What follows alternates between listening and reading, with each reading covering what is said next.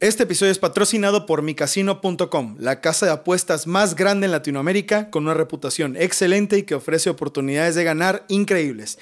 Geek Supremos y micasino.com traemos para ti el código promocional Supremos, que duplica tu primer depósito a partir de 45 pesos totalmente gratis. Toda la información de micasino.com en los enlaces de aquí abajo en la descripción. Advertencia. El siguiente episodio puede contener información sensible. Se recomienda discreción. Cuéntamelo de nuevo.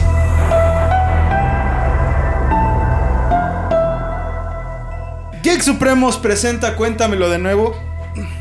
Me lo senté, cabrón. El podcast en el cual su anfitrión y servidor César Briseño, bienvenidos, hola a todos, los llevará a ustedes y a mis amigos y compañeros. Esta vez, Bernardo, lo siento, pero tengo que empezar de mi lado derecho, de mi lado derecho, el señor Marcos Rayas, bienvenido, bienvenido, bienvenido, bienvenido, bienvenido. Preséntate, Gracias, amigo. gracias. Eh, bueno, pues, ¿qué tal para toda la banda de Geek Supremos? No soy Marco Rayas, este, percusionista, pianista y compositor. Así es. Una y chingona. filósofo ¿eh? de mis tiempos libres. Básicamente. Y podcaster también. Y podcaster también. Ah, es verdad. No, también, claro, Sí, sí, podcast sí. de. De cómo la ves música. Claro, ahí, ahí vamos a estar dejando todo para que vayan a seguir el podcast del maestro Marcos. Y ahora sí, y a mi amigo y compañero. Bernardo Herrera, este También tienes que coleccionista de canciones. Ay, cabrón, mil emociones me hace sentir, cabrón. Eh, saludos, banda, muchas gracias. Gracias a todos por estar aquí. Eh, ya se acabó el capítulo, vámonos. El- por un viaje a lo desconocido, lo absurdo, lo aterrador y lo goddamn increíble.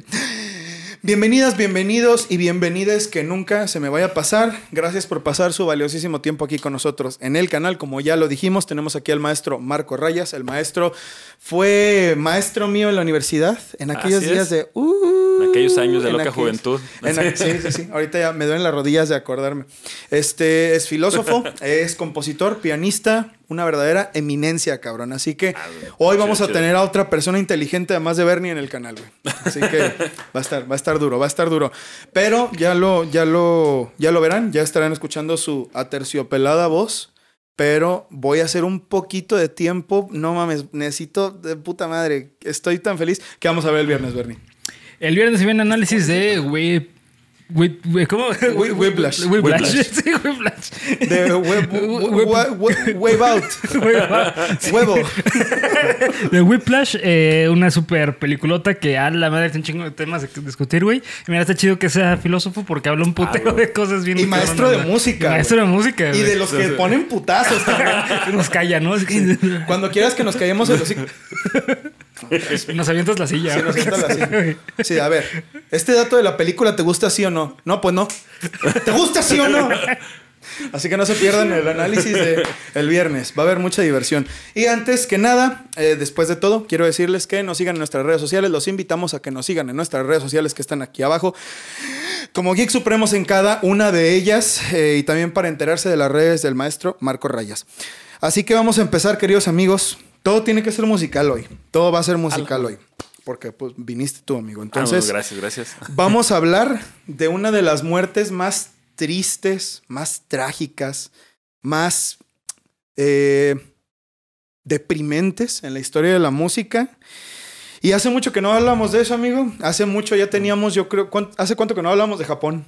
Eh, pues que serán como unos dos meses, tres meses. Como dos días y medio, ¿no? Sí.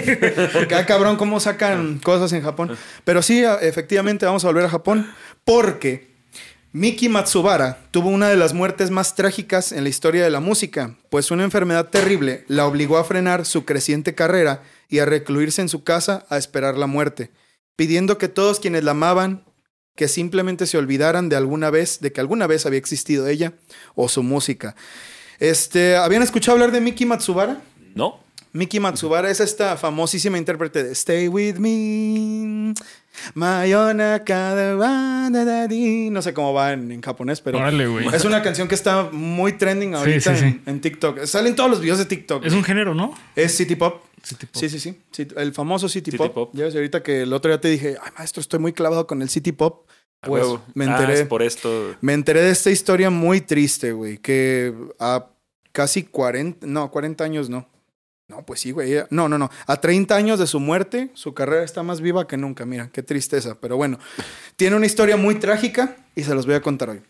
Miki Matsubara es la famosa intérprete de la canción Mayonaka no Door, Stay With Me, que se hizo famosa en estos años trayendo la grandeza del city pop a Occidente junto con una oleada de canciones que resurgieron, como Machino Drufin, como esta canción que se llama... eh, Ay, no me acuerdo. Bluebird.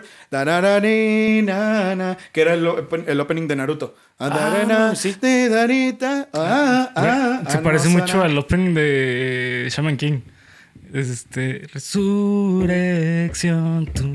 Pues eh, a lo mejor, a lo mejor por ahí Pues, pues, tiene el que ver. género ¿eh? puede ser, ¿no? Sí, por- a lo mejor por ahí tiene que ver. Porque muchas, incluso una canción de Miki Matsubara fue el opening de un anime. De una ova. Ahorita les voy a decir, a lo mejor tú lo vas a conocer. Este, o a lo mejor tú, o a lo mejor yo. O Ustedes. quién sabe, ustedes. o quién sabe, cabrón. Eh, sí, la grandeza del city pop a Occidente junto con una oleada de canciones que resurgieron. Ya les dije. Nacida el 28 de noviembre de 1959 en Kishiwada, Osaka, en Japón, desde luego. Desde muy chica encontró una pasión latiente por la música, así, latiente, así, ferviente, cabrón, así. Como en la película de Whiplash. Vean el análisis del viernes. Sí, iba a tener un novio y le- después le dijo, no, vete a la verga. Vete a la verga, no podemos ser novios. A los cuatro años ya tocaba el piano y se interesó en el jazz desde chica, ya que su mamá era parte de una agrupación de jazz conocida como los Crazy Cats, que eran como los Les Luthiers, pero en Japón. O sea, un grupo como No de comedia mames. musical de Japón. Entonces su mamá era parte de ahí. Entonces, pues imagínate, ya desde chiquita... Oh, madre, güey. Ya desde chiquita comía, eh, cenaba, desayunaba música. Entonces era una, era una, eh, una músico, una música, un Un artista. mus- una artista, Ajá, una sí, sí. artista muy famosa, digo, muy talentosa. Parece que su infancia transcurre completamente normal mientras conocía más de la música y buscaba un lugar dentro de la industria. Durante sus, sus estudios en la secundaria, Pulga Queen, Pulga Queen se une a las primeras bandas de rock tocando covers. Ya saben, ya saben, este, Sí, La La Planta, Planta. Lamento boliviano, Lamento boliviano, güey, sí. La célula que explota, eh, La Chispa adecuada, ¿cuál otro, güey? Este, El son del dolor, el El güey. son del dolor, de música ligera. música güey. ligera, Que güey. esa yo sí la toqué, güey, así que esa no la toquen porque yo le La también, ¿no? Yo toqué todas las otras, Pues güey. sí, güey, también. Sí, a huevo. No, es que son, son las de cajón, güey. Son las de cajón. Ustedes saben, ustedes saben de lo que hablo. Eh, bueno, ellos tocaban covers y se, empezaron a hacer famositos, güey, porque Miki Matsubara era una gran cantante. Y desde ahí decidió que iba a ser artista. En 1977 y a la edad de 17 años, Miki decidió emprender un viaje a Tokio para buscar la vida y demostrar su talento. El pianista Yusuru Sera la descubrió cantando en diferentes bares y foros pequeños y en cuanto la vio, supo que ella, con la dirección correcta, sería el siguiente gran éxito de la música japonesa. Dos años después, grabó el famoso tema Mayonaka no Door, Stay With Me, que sería aclamado por su técnica vocal y por su madurez vocal también, ya que su mismo productor dijo que le impresionaba que para ser una chica de 19 años hubiera perfeccionado esa canción tan rápido, lo cual no pasa seguido. El éxito fue inminente y de inmediato empezó a escalar en las listas de sencillos de Oricon, que es la empresa encargada de medir la popularidad de ventas de la música en Japón, o al menos en ese tiempo lo era, no sé si siga siendo, y llegó eh, al número 28 de las más escuchadas. Le ofrecieron contratos de mucho dinero, espacios en festivales, incluso una compañía llamada Shiseido convirtió su canción en el emblema de la marca durante sus campañas publicitarias en esos años. Hoy en día no es tan difícil siento que no es tan difícil volverse una, al menos una celebridad publicitaria de- para internet, ¿verdad? Pero en ese entonces, o sea, que fuera, saliste, tu canción salió en la tele, en los, ¿qué les dije? En los 80s, en los 90s, en ese, en ese tiempo de, de la 1970, no, güey, ni siquiera, o sea, en el 79, güey. Que salieras en la tele, yo creo que sí era un pinche No, ya, ya era un madrazazo, porque, o sea, no, no era una época en la que pudieras decir de, ah, bueno, güey, pues este, yo agarro y le meto 500 varos de promo a este, a este video que subía a una red social, güey, ¿no? O sea, era eh, la única forma de distribuir masivamente tu música es a través de este único medio, y este único medio tiene un único dueño, o sea, era muy, muy, muy complicado. Y por lo mismo también era muy, muy, muy rentable. Claro. Que alguien te agarrara ya en ese entonces, pues ya era. Te aseguraba el éxito. O sea, Completamente. no era como decir, no, güey, pues me fue chido porque pues me cayó ahí una promo. No, güey. Si entrabas en ese mundo, Ya. ya. Ya, Sí, la habías hecho, ¿no? Eh, Así que, pues bueno, empezó a tener. eh, Le, fue, le empezó a ir increíblemente en su carrera, güey. Se convirtió en un artista top. Miki Matsubara entonces era un icono de la música japonesa y ganó miles de fans. Su carrera como cantante activa nos dejó 8 sencillos y 12 álbumes, que es bastante. Así que hay mucho por escuchar si les interesa. Que aclaro que esta canción de Mayonaka Anodor la voy a dejar en Twitter para que la gente la escuche por si le interesa. Sin embargo, ganó todavía más popularidad e incluso salió un poco de Japón al haber sido la intérprete de los temas de la película de anime Dirty Pair Project Eden, Gu Gu Ganmo, y su canción The Winner fue elegida para ser el opening de la OVA de 13 capítulos Mobile Suit Gundam 0083 Stardust Memory del famoso anime Gundam. ¿Ubican? Ya, claro, güey. Yo no lo conocía, güey. ¿No, no No, conoces? no, te- les juro que no es de conocía. los mecas más importantes de la historia, güey. Ah, no mames, ¿en serio? Sí, sí, de hecho, este mm, Hideaki Anno, se- según él, como que su trip es que algún día Evangelion trascienda de la forma en que trascendió Gundam, ¿no? Así de que otros creadores, por- porque de, de Gundam ya ves que cada temporada o, o como cada versión de Gundam tiene director diferente y pues una visión artística diferente y propone cosas así. Entonces, según lo último que yo escuché de las entrevistas de Hideaki, era eso, ¿no? Que él quería que otros, otros creadores se animaran a tomar la franquicia de Evangelion y desarrollarla por lugares distintos. Ya. O sea que está bastante cabrón. Está cabrón, güey. Imagínense, güey, lo que es ser que tu rola Sí, sí. salga aquí, güey. No, no, no, Ah. top, güey. Así, top de lo top, un artista increíble, güey. Así que durante los noventas, la vida la trató muy bien y le abrió todas las puertas. Sin embargo, y para sorpresa de todos, un día se dedicó a mandar una serie de correos electrónicos a los miembros de su banda Doctor Wu, que había tenido solo unos años de haber colaborado con una banda de Los Ángeles, o sea, ya, ya la habían roto, güey. Se había venido a Estados Unidos, esa banda había venido a Japón y habían grabado un disco en sesión con ella. Y les mandó una, un, una banda, un correo a sus bandmates, a sus compañeros de trabajo y amigos relacionados con la música. Cito textualmente. Anuncio que no puedo continuar con mi carrera musical por cierta razón. Cancelaré mi celular, mi teléfono e email. Así que por favor no respondan esto. Por favor vivan su vida sin arrepentirse. En otro extracto de un correo también enviado a su prima, Mickey le pedía, por favor olvídate de todas las veces en el pasado cuando cantaba o componía canciones. Imagínense ustedes que alguno de sus amigos músicos, yo no, que alguno de sus amigos músicos les mande algo así, güey. Así un día un, un mensaje de texto. Ya a ¿sabes los qué? 27, ¿no? Eh, Pues, pues sí, güey. O sea, la neta sí te asustas, güey. O sea, Sí, sí, completamente, No, güey, ¿no? claro. Está pasando algo súper oscuro ahí. y que- Adem- además, si es una persona que tú sabías que estaba muy metida en el medio, güey. Si te estaba yendo también, ¿qué, qué pasó, no? Pues lo que pasó es que a Mickey se le había detectado un cáncer uterino muy avanzado que parecía ser que le daba una esperanza, una esperanza de vida de tan solo tres meses. El año anterior, en el 2000, cuando no estaba segura de si esto era verdad, entró en una depresión terrible ya que pensaba en relanzar su carrera y ahora no podría hacerlo. En un arranque de ira, quemó todos sus reconocimientos, sus discos y cualquier cosa que le recordaran los sueños de un futuro prometedor lleno de música que había tenido en el pasado. Sus últimos años los pasó en compañía de su mamá, su papá, su hermana y su esposo. Se dijo que ya en sus últimos días, Mickey todavía tarareaba sus canciones y a veces las cantaba si el sufrimiento del cáncer le permitía hacerlo dándole a entender a todos que ella tuvo que renunciar a la vida que tanto amaba de manera forzada. Y por eso ella se mostraba enojada y pensando que había malgastado su carrera. Porque incluso, esto no se sabe si lo dijo, pero por ahí salieron algunas declaraciones que leí que decía que ella que no estaba conforme con lo del anime, que ella decía que había desperdiciado su vida haciendo canciones para niños y que lo odiaba y todo eso, pero yo creo que más bien fue por esto, ¿no? Porque ella estaba pues Claro, eh, pero es que. Bueno, no- sé, está, está esto de Simón, ya, ya en lo que es literalmente el borde de tu vida, pues volteas para atrás y a lo mejor sí podrías decir, güey, me hubiera gustado hacer las cosas diferentes, ¿no?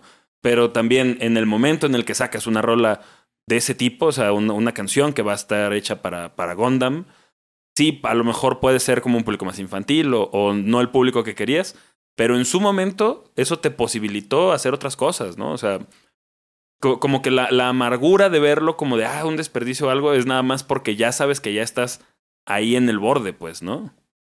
Sí, claro. Sí, es el. eh, Eso se le llama eh, eh, túnel de gusano. Eh, cuando las personas están en, en un estado depresivo, es difícil que puedan ver la luz. Entonces, su visión en- de manera figurativa es como si estuvieran en un túnel. O sea, porque no pueden ver hacia los lados ni hacia atrás. Solo hacia adelante, como que todo está mal. ¿Mm? Como tún- túnel de gusano. Pues me da mucha tristeza porque, o sea, hoy en día toda la gente la ve como un ícono, güey. Como de verdad un ícono de la música japonesa. De hecho, hay gente incluso que la, la pone como la abuelita del, del city pop. Órale, güey. Porque una de, de estas, o sea, eh, Mayonaka Nador fue la, una de las primeras canciones que se trajo los sonidos de, de Motown, los sonidos de, de Estados Unidos para hacer la música japonesa. Em, y ella fue de las primeras en que pegó muy, muy, muy cabrón. O sea, que se empezó a volver como un idol precisamente. Entonces, pues, que ella lo haya visto de esa forma, pues debe ser por eso, ¿no? O sea, me imagino que el hecho de que te digan que te quedan tres meses de vida, güey, Sí. Sí, es. es fácil decir, no, pues yo lo agarro para hacer lo que siempre quise y decir que voy a estar feliz, pero bueno, güey. Claro, hasta que no te pasa es cuando sabes exactamente cómo son los putazos, ¿no? Que luego hay una peli de esto, o sea, co- como relacionado con el tema del cáncer que se llama de Camino. Ah, sí. Eh, Y la personaje principal ahí sí está diciendo eso de. em, la gente dice que la depresión es un efecto secundario del cáncer, ¿no? Dices, no, güey, el- la depresión es un efecto secundario de morirse. Sí, sí. Dios Pues es mío. que imagínate que un día para otro te dicen que todo tu esfuerzo que hiciste no vale la pena porque no vas a llegar al punto donde tú, tú mismo te pusiste la meta, güey. Claro. Está bien cabrón, güey. El chile te, te rompe, güey. Por eso es triste, güey, porque incluso hay gente que la tacha como de, no, güey, es que exageró y ¿por qué quemó sus discos y eso? Pues bueno, güey, la verdad es que yo no puedo culparla. O sea, que te hayas visto en un punto así ya sin ningún... Porque ella pues abandonó toda esperanza, ¿no? Claro. ¿Qué, qué hubiera... ¿Qué más hubiera podido hacer? Dudo que haya podido haberse sometido a un tratamiento así experimental, algo así. Pues no, simplemente dijo, bueno, pues me voy a morir, nada importa. Que yo no diría que nada importa, ¿no? Pues bueno, hoy en día sigue siendo, es, es una persona recordada de manera increíble con una gran carrera y que dejó un legado imborrable e innegable en la música. Pero en ese momento, pues, sí está cabrón, ¿no? Claro, además, pues es, es, o sea, estás hablando de cómo te sientes, ¿no? Y algo que se me hace muy interesante es, eh, hace poco mi esposa me mandaba un, un video de, un- de un terapeuta al que ella sigue, que, que decía, no puedes como logiquear tu camino fuera de, de la depresión, güey, ¿no? O sea, You can logic your way out of depression, era como el título del video. Que es como, voy a hacer esto, voy a hacer lo otro, tengo estas estrategias. O sea, Ajá, o sea, sí, claro, porque cuando eres tú la persona que lo está viviendo, como, como estás en ese túnel de gusano, este, no puedes convencerte a ti mismo a través de la razón de algo que, que estás sintiendo, ¿no? Sería como enamorarte lógicamente de otro ser humano, que sabemos que no funciona así. Y la depresión no es diferente, ¿no? O sea, no, no es como, ah, tengo este razonamiento y con este razonamiento puedo concluir lógicamente que mi vida sí valió la pena. Pues a lo mejor, pero no estamos hablando de, de nada más de lo que estás pensando, ¿no? No es nada más como el, el reino de la lógica, es lo que estás sintiendo y lo que estás sintiendo no responde a la lógica. Entonces, pues, Está muy difícil. Lamentablemente, pues sí pasó. Miki Matsubara murió el 7 de octubre del 2004. Sin embargo, el anuncio oficial de su fallecimiento sería tres meses más tarde, en enero del 2005. Pero como suele pasar con algunos artistas, su trabajo no llegó al punto más alto durante esos momentos, sino que hoy en día su carrera y su música están más vivas que nunca.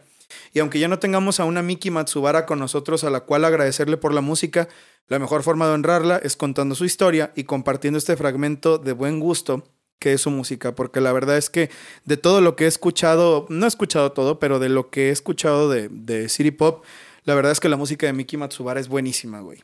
Es muy, muy buena, es muy interesante, propone cosas, eh, eh, es, se escucha claramente que es esta fusión entre lo japonés y lo occidental. Lo, pues sobre todo lo funky estadounidense, ¿no? De los 70s. Entonces, si tienen chance, si tienen un tiempo ahí librecito, sí les recomiendo que se claven en la música de Miki Matsubara porque la verdad es que es muy buena. Y en esta canción que, mm, que es una cosa que a mí me gusta decir, sobre todo lo digo por, por la canción de Machino Dorufin de, de Kingo Hamada. Que era esto de ru, ru, ru, que se hizo famoso por el remix que le hicieron. Pues digo, no, güey, la canción, no mames, el remix no es nada, güey. Sí. O sea, la rola está perrísima. Clávense un poquito, güey, clávense un poquito. Esas canciones japonesas ofrecen cosas Unas joyas. bien sabrosas, unas joyitas, güey. Y habiendo dicho eso, amigos, habiéndoles contado la historia triste de Miki Matsubara e invitándolos a que mantengamos vivo su legado, vamos a pasar a algo peor, güey. ¿Les parece? Dale, güey. Porque, porque es tradición en el canal. Bienvenido, cuéntamelo de nuevo, amigo. A huevo, ok.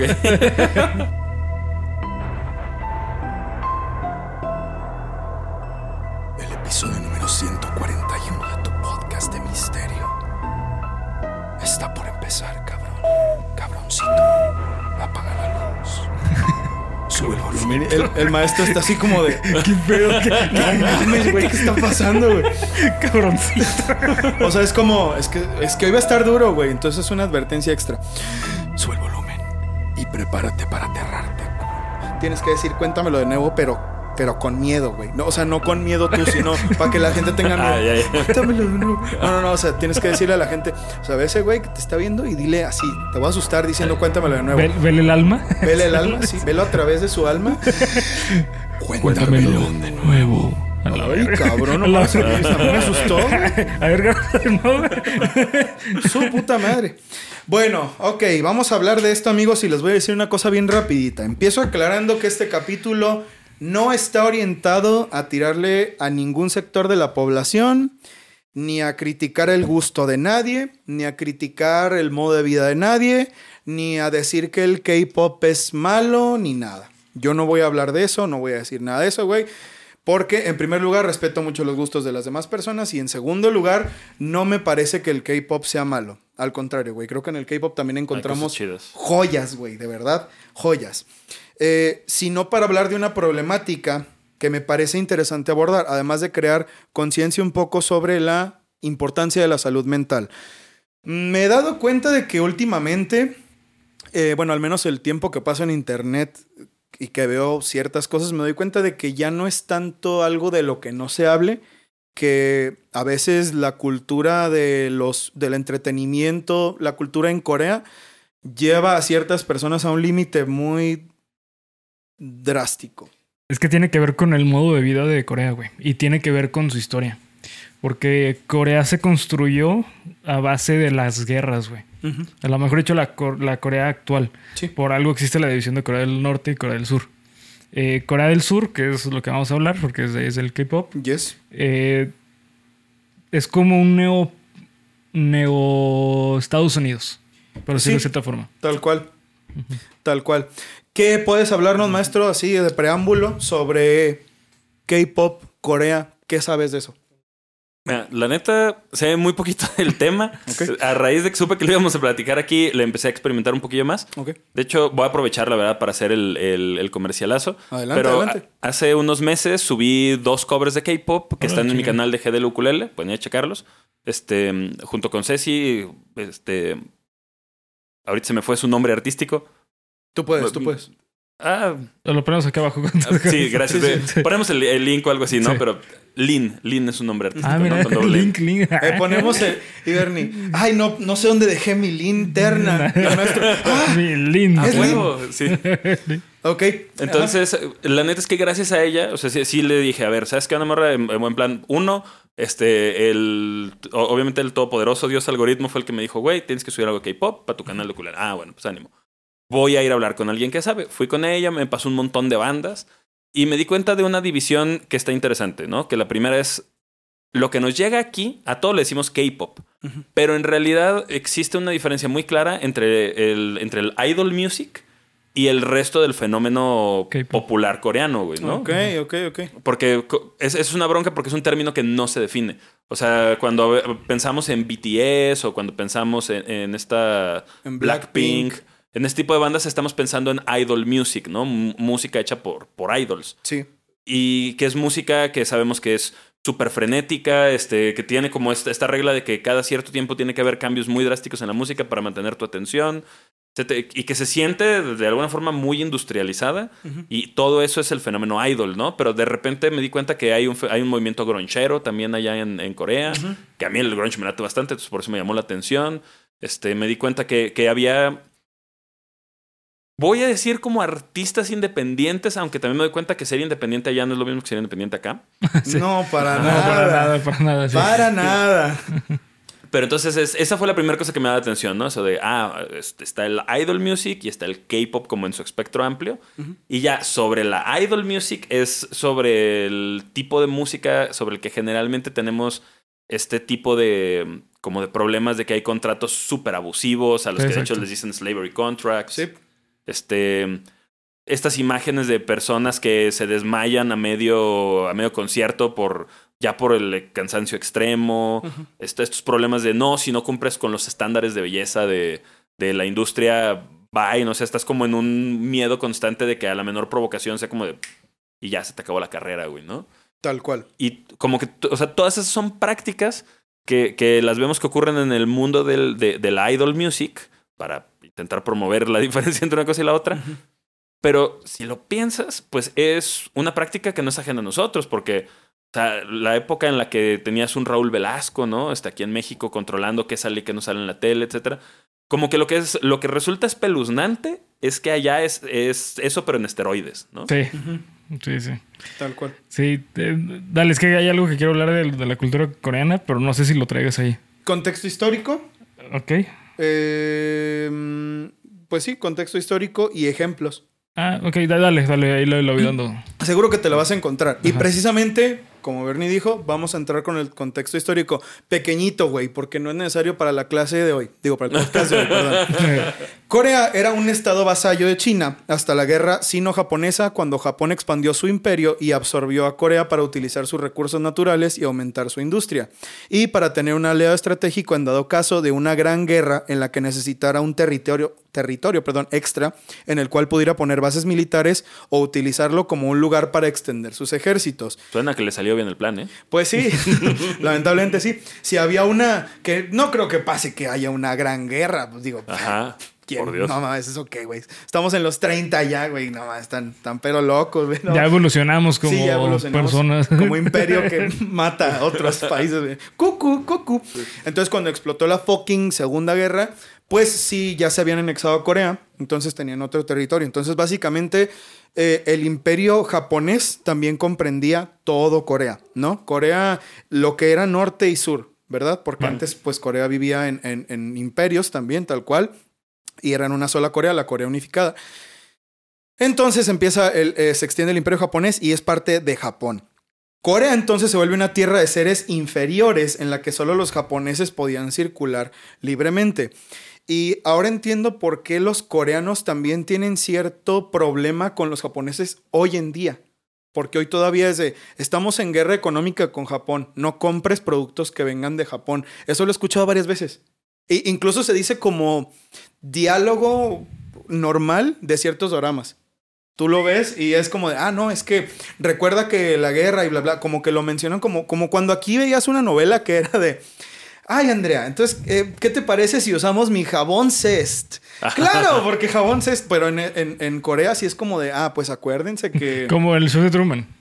Ándale, güey. Exactamente, güey. Sí, Exactamente. Los, anuncios entre comentarios, ¿no? Pero que tú, tú te quedas, o sea, como mexicano, al menos viendo eso, es como de, "¿Eh, ¿eso es propaganda o...? ¿O qué, qué ¿O qué pedo, no? ¿Qué está pasando? Pero por todo esto, parece ser que es verdad, güey. Parece ser que como que de verdad están en guerra económica con Japón desde entonces, güey. Porque pues recordemos, bueno, ya ustedes tienen varios capítulos sobre el Escuadrón 731 y la masacre de Nanjing en, en el canal, chéquenlos para que se enteren. Eh, te amamos, Corea. Hasta el fin de la Segunda Guerra Mundial, cuando Corea finalmente sería libre, cabrón. Así levantamos las manos porque Corea era libre, pero era libre completamente de ser ocupada otra vez por pinches países que no tenían nada que ver, Rusia y Estados Unidos. Allá va, allá va lo de que era un mini Estados Unidos, es un mini Estados Unidos. Desde aquí se perfila el carácter de las dos futuras naciones. Corea del Norte siguiendo un sistema comunista por parte de la Rusia soviética y Corea del Sur siguiendo un sistema capitalista por parte del tío Sam. Seguido de esto, con la guerra de Corea del 50 al 53, todavía se separan más. ¿Cuál fue la guerra de Corea? Corea del Norte quería imponer la ideología comunista en todo el territorio coreano para unificarla, teniendo el apoyo de Rusia y China. Pero los surcoreanos, ayudados por Estados Unidos y la ONU, no se dejaron y no se llegó a ningún acuerdo. Por eso hoy en día todavía el servicio militar es obligatorio para todos los chicos de Corea que 18 cumplen años. los 18 años. Porque en esa guerra no se firmó la paz, no se llegó a ningún acuerdo. Entonces, técnicamente Siguen en en guerra. guerra. Exactamente. Y eso es otro de los problemas fuertes del, del, país. del país, ¿eh? Que muchos chicos eh, les meten, el- como tienen que hacer el servicio, les truncan la carrera porque tienen que ir a fuerzas al servicio y las otras personas, en primer lugar, si no lo hacen, los ven mal. Y en segundo lugar, si se quedan para perseguir sus sueños y seguir estudiando, los ven mal. Incluso los pueden meter a la, A la cárcel, cárcel. güey. O sea, no, no hay ni para dónde hacerse, güey. Es como la ley de Herodes esto, cabrón. El tiempo pasa, Surcorea se encausa hacia la democracia, existen protestas y movimientos como el del 19 de abril en el que se manifiestan porque un estudiante de secundaria fue asesinado por la policía debido a las protestas contra el gobierno de Syngman Rhee de la Primera República de Corea. Después de eso entra el presidente que se dice que fue el que sentó las bases para la nación de hoy de Corea del Sur, Park Chung-hee, quien tuvo mano dura contra la industria extranjera y se encargó de empezar a levantar econo- a Corea del Sur. Eh, esto fue que no permitía que ninguna empresa extranjera viniera a Corea del Sur a hacerse grande explotando los recursos. Entraban materias primas y nacen empresas automotrices de electrodomésticos, textiles sobre todo y más. Samsung, LG, Kia, Daewoo, etc. Al querer empezar a levantar una industria tan enorme prácticamente de la nada porque Corea estaba en ruinas. Sí, ve- venía de ser territorio de, de todos y a la vez de nadie. Entonces, imagínense, Corea era, estaba en el piso. Sí. ¿Cómo conviertes una nación que está en el piso, en una de las principales potencias? Pues con demasiado trabajo que probablemente podríamos llamar esclavitud. Porque eso era, güey. Desde 1960 la industria se levantó con jornadas de trabajo que eran de 20 horas, de 20 horas sin salario, sin salario a veces, porque no estaba regulado. Entonces lo que saben hoy no es, no es nuevo, no empezó a pasar en los 2000, lleva Claro. desde los 60, güey, desde que empezaron estas empresas a entrar al país, pero antes no les pagaban. Entonces esto de los eh, de las personas que se quitan la vida en Corea antes era peor, antes era peor. Si ustedes creen que eso es nuevo, no, no, queridos amigos, antes era tres veces peor, güey, tres veces peor. Eh, imagínense, ok, ok. Ah, claro, quiero recomendarles también, vean el, ca- el episodio en el que hablamos de Foxconn, que es algo que me recordó mucho. ¿Sabes qué pasa en Foxconn? No. Es una empresa China. china que es en- eh, ensambla iPhone, ensambla este El- muchísimos electrodomésticos productos. y electrónicos Ajá. también, pero hace les da algunas condiciones muy malas de vida a sus trabajadores. Así como Ah, son los que tienen las redes este, antisociales Ah, este rollo? exactamente. Ah, Simón, sí, sí. Sí, tal cual. Ese es Foxconn. Chequen el capítulo de Foxconn en el canal para que se enteren. Pues imagínense, explotación laboral, pero mal, mal, mal. Eh, desde luego que, el ser una, que al ser una nueva medida, una medida nueva, ni siquiera había un salario mínimo establecido, pues las medidas de este gobierno y las órdenes que daban a las empresas seguían siendo autoritarias, disfrazando el progreso con esclavitud, lo que llevó a todavía más movimientos en contra del gobierno que para los 80s era completamente militar como la lamentablemente masacre de Gwangju, en el que el gobierno de Chu- Chun Du-hwan mandó al ejército a matar a miles de manifestantes que exigían elecciones democráticas, libertad de prensa y la creación de un salario mínimo digno. Eso es material para otro capítulo. Lo menciono porque después de esto, Corea logró volverse una república democrática hasta 1988, cuando entra el presidente, de, eh, el presidente Ru Tae-woo en 1988 con la declaración del 29 de junio. Quiero em, decir una cosa aquí importante. Para que entiendan, güey. Todo esto es para poder entender de lo que quiero que hablemos hoy. El porqué de la presión tan fuerte en Corea. Corea fue una nación democrática hasta los noventas, güey. O sea, tiene 35, literalmente tiene 35 años de ser una...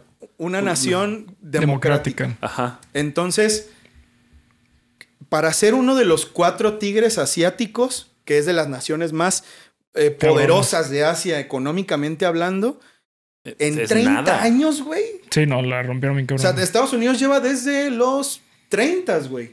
Desde los 20. No, no, no. y está- No. Estados Unidos ya tiene más de 200 años de ser Sí, una una superpotencia potencia. No, económica. pues, entonces, imagínense, Sí, sí, sí. estamos hablando de el proceso de un país que tiene que pasar 200 años para convertirse en lo que es en 30 años. Que, bueno, dicho sea paso, ahí ocurre algo muy, muy, muy cabrón. Que es, este, por ejemplo, los chinos también tienen muy poco tiempo. O sea, independientemente de que tienen muchos años ya con, con el CCP y, y- y con su modo de gobierno y demás, Sí. realmente su apertura al, al, pues no voy a decir exactamente libre mercado, porque China todavía es un mercado altamente regulado, ¿no? Y, hay que hablarlo como, como lo que los mismos chinos dicen que es, pues, ¿no? Que es este un, un mercado centralizado con que permite inversión de- del Estado con inversión este, Extranjera. Ajá, y, y privada, pues, ¿no? Ah, ok. Este le- también es, es un fenómeno súper reciente, o sea, es un fenómeno como que ocurre desde los 80s para acá también. O sea, cuando mucho tendrán 40 años de este desarrollo económico tan, tan grande. Y en el caso de ambas naciones tienen el problema de que han- lo han logrado a base de una cantidad pero bestial de trabajo, o sea, de someter a sus ciudadanos a jornadas increíbles de chamba. Me falta investigar un poco más del, de cómo es exactamente el caso, el caso coreano al respecto, que me imagino que... que- Aquí ahorita lo vamos a ver. Pero, por ejemplo, los chinos, en, en los ochentas estaba un- uno de estos, de, de los discursos del, del presidente en turno que, que introduce esta dinámica mixta, donde aparecen territorios que son territorios, este, les llamaban territorios especiales, que eran donde podían existir inversión privada, que fueron como los primeros en tener este tipo de apertura. Y él decía, miren, todos nos vamos a hacer ricos, pero unos se van a hacer ricos antes que otros, ¿no? Y o sea, este, hay historias que tienen las personas que han, o sea, que, que han dejado el país o, o que tienen más, este, que, que son más mediáticas, que es- son de miedo, ¿no? O sea, de gente que te dice, güey, o sea, mi mamá ahorraba durante meses para comprarme lo que aquí sea como el equivalente a un gansito y eso era en la casa como de, wow, ¿no? este, no un, mames, este, pues, puta, una, una razón de fiesta muy cabrona. Ahora, el resultado es- no se puede negar, ¿no? O sea, el resultado es que ambas naciones eh, hoy en día son pues, grandes potencias Sí, lo económicas. que son, ¿no?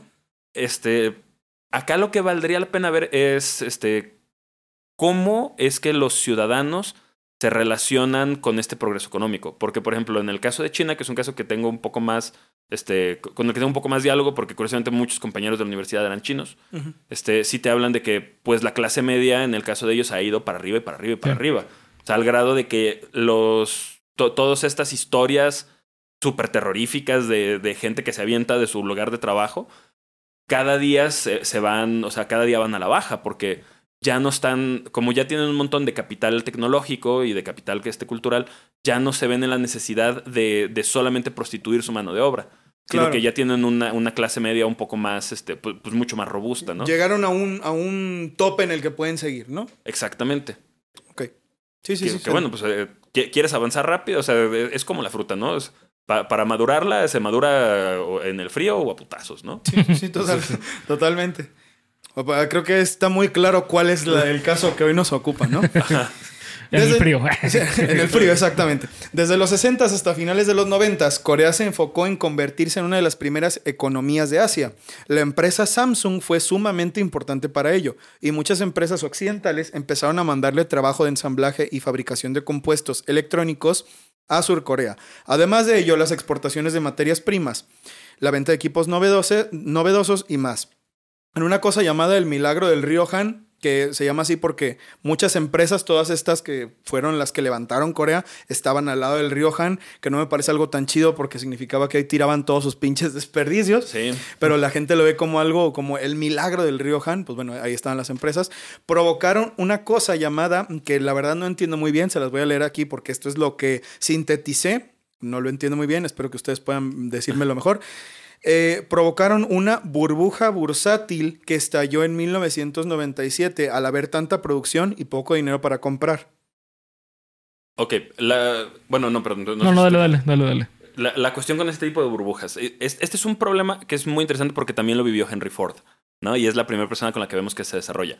Cuando tus trabajadores no pueden consumir lo que ellos mismos producen, tú, te tú como empresario, como, como dueño de la empresa, te enfrentas a un gran problema. ¿Por qué? Porque el dinero se estanca.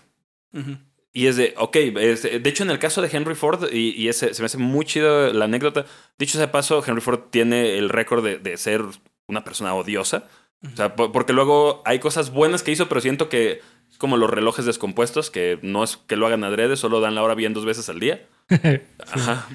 Pero en, en este caso era el, el problema que él tenía era que sus empleados no podían comprar coches. Y aún los que podían comprar coches decidían no hacerlo porque como estaban todo el día metidos en la fábrica de ensamblaje, No podían ellos, manejarlo. ajá, dicen, ¿para qué quiero un carro, güey? Ya, ya, claro. ¿No?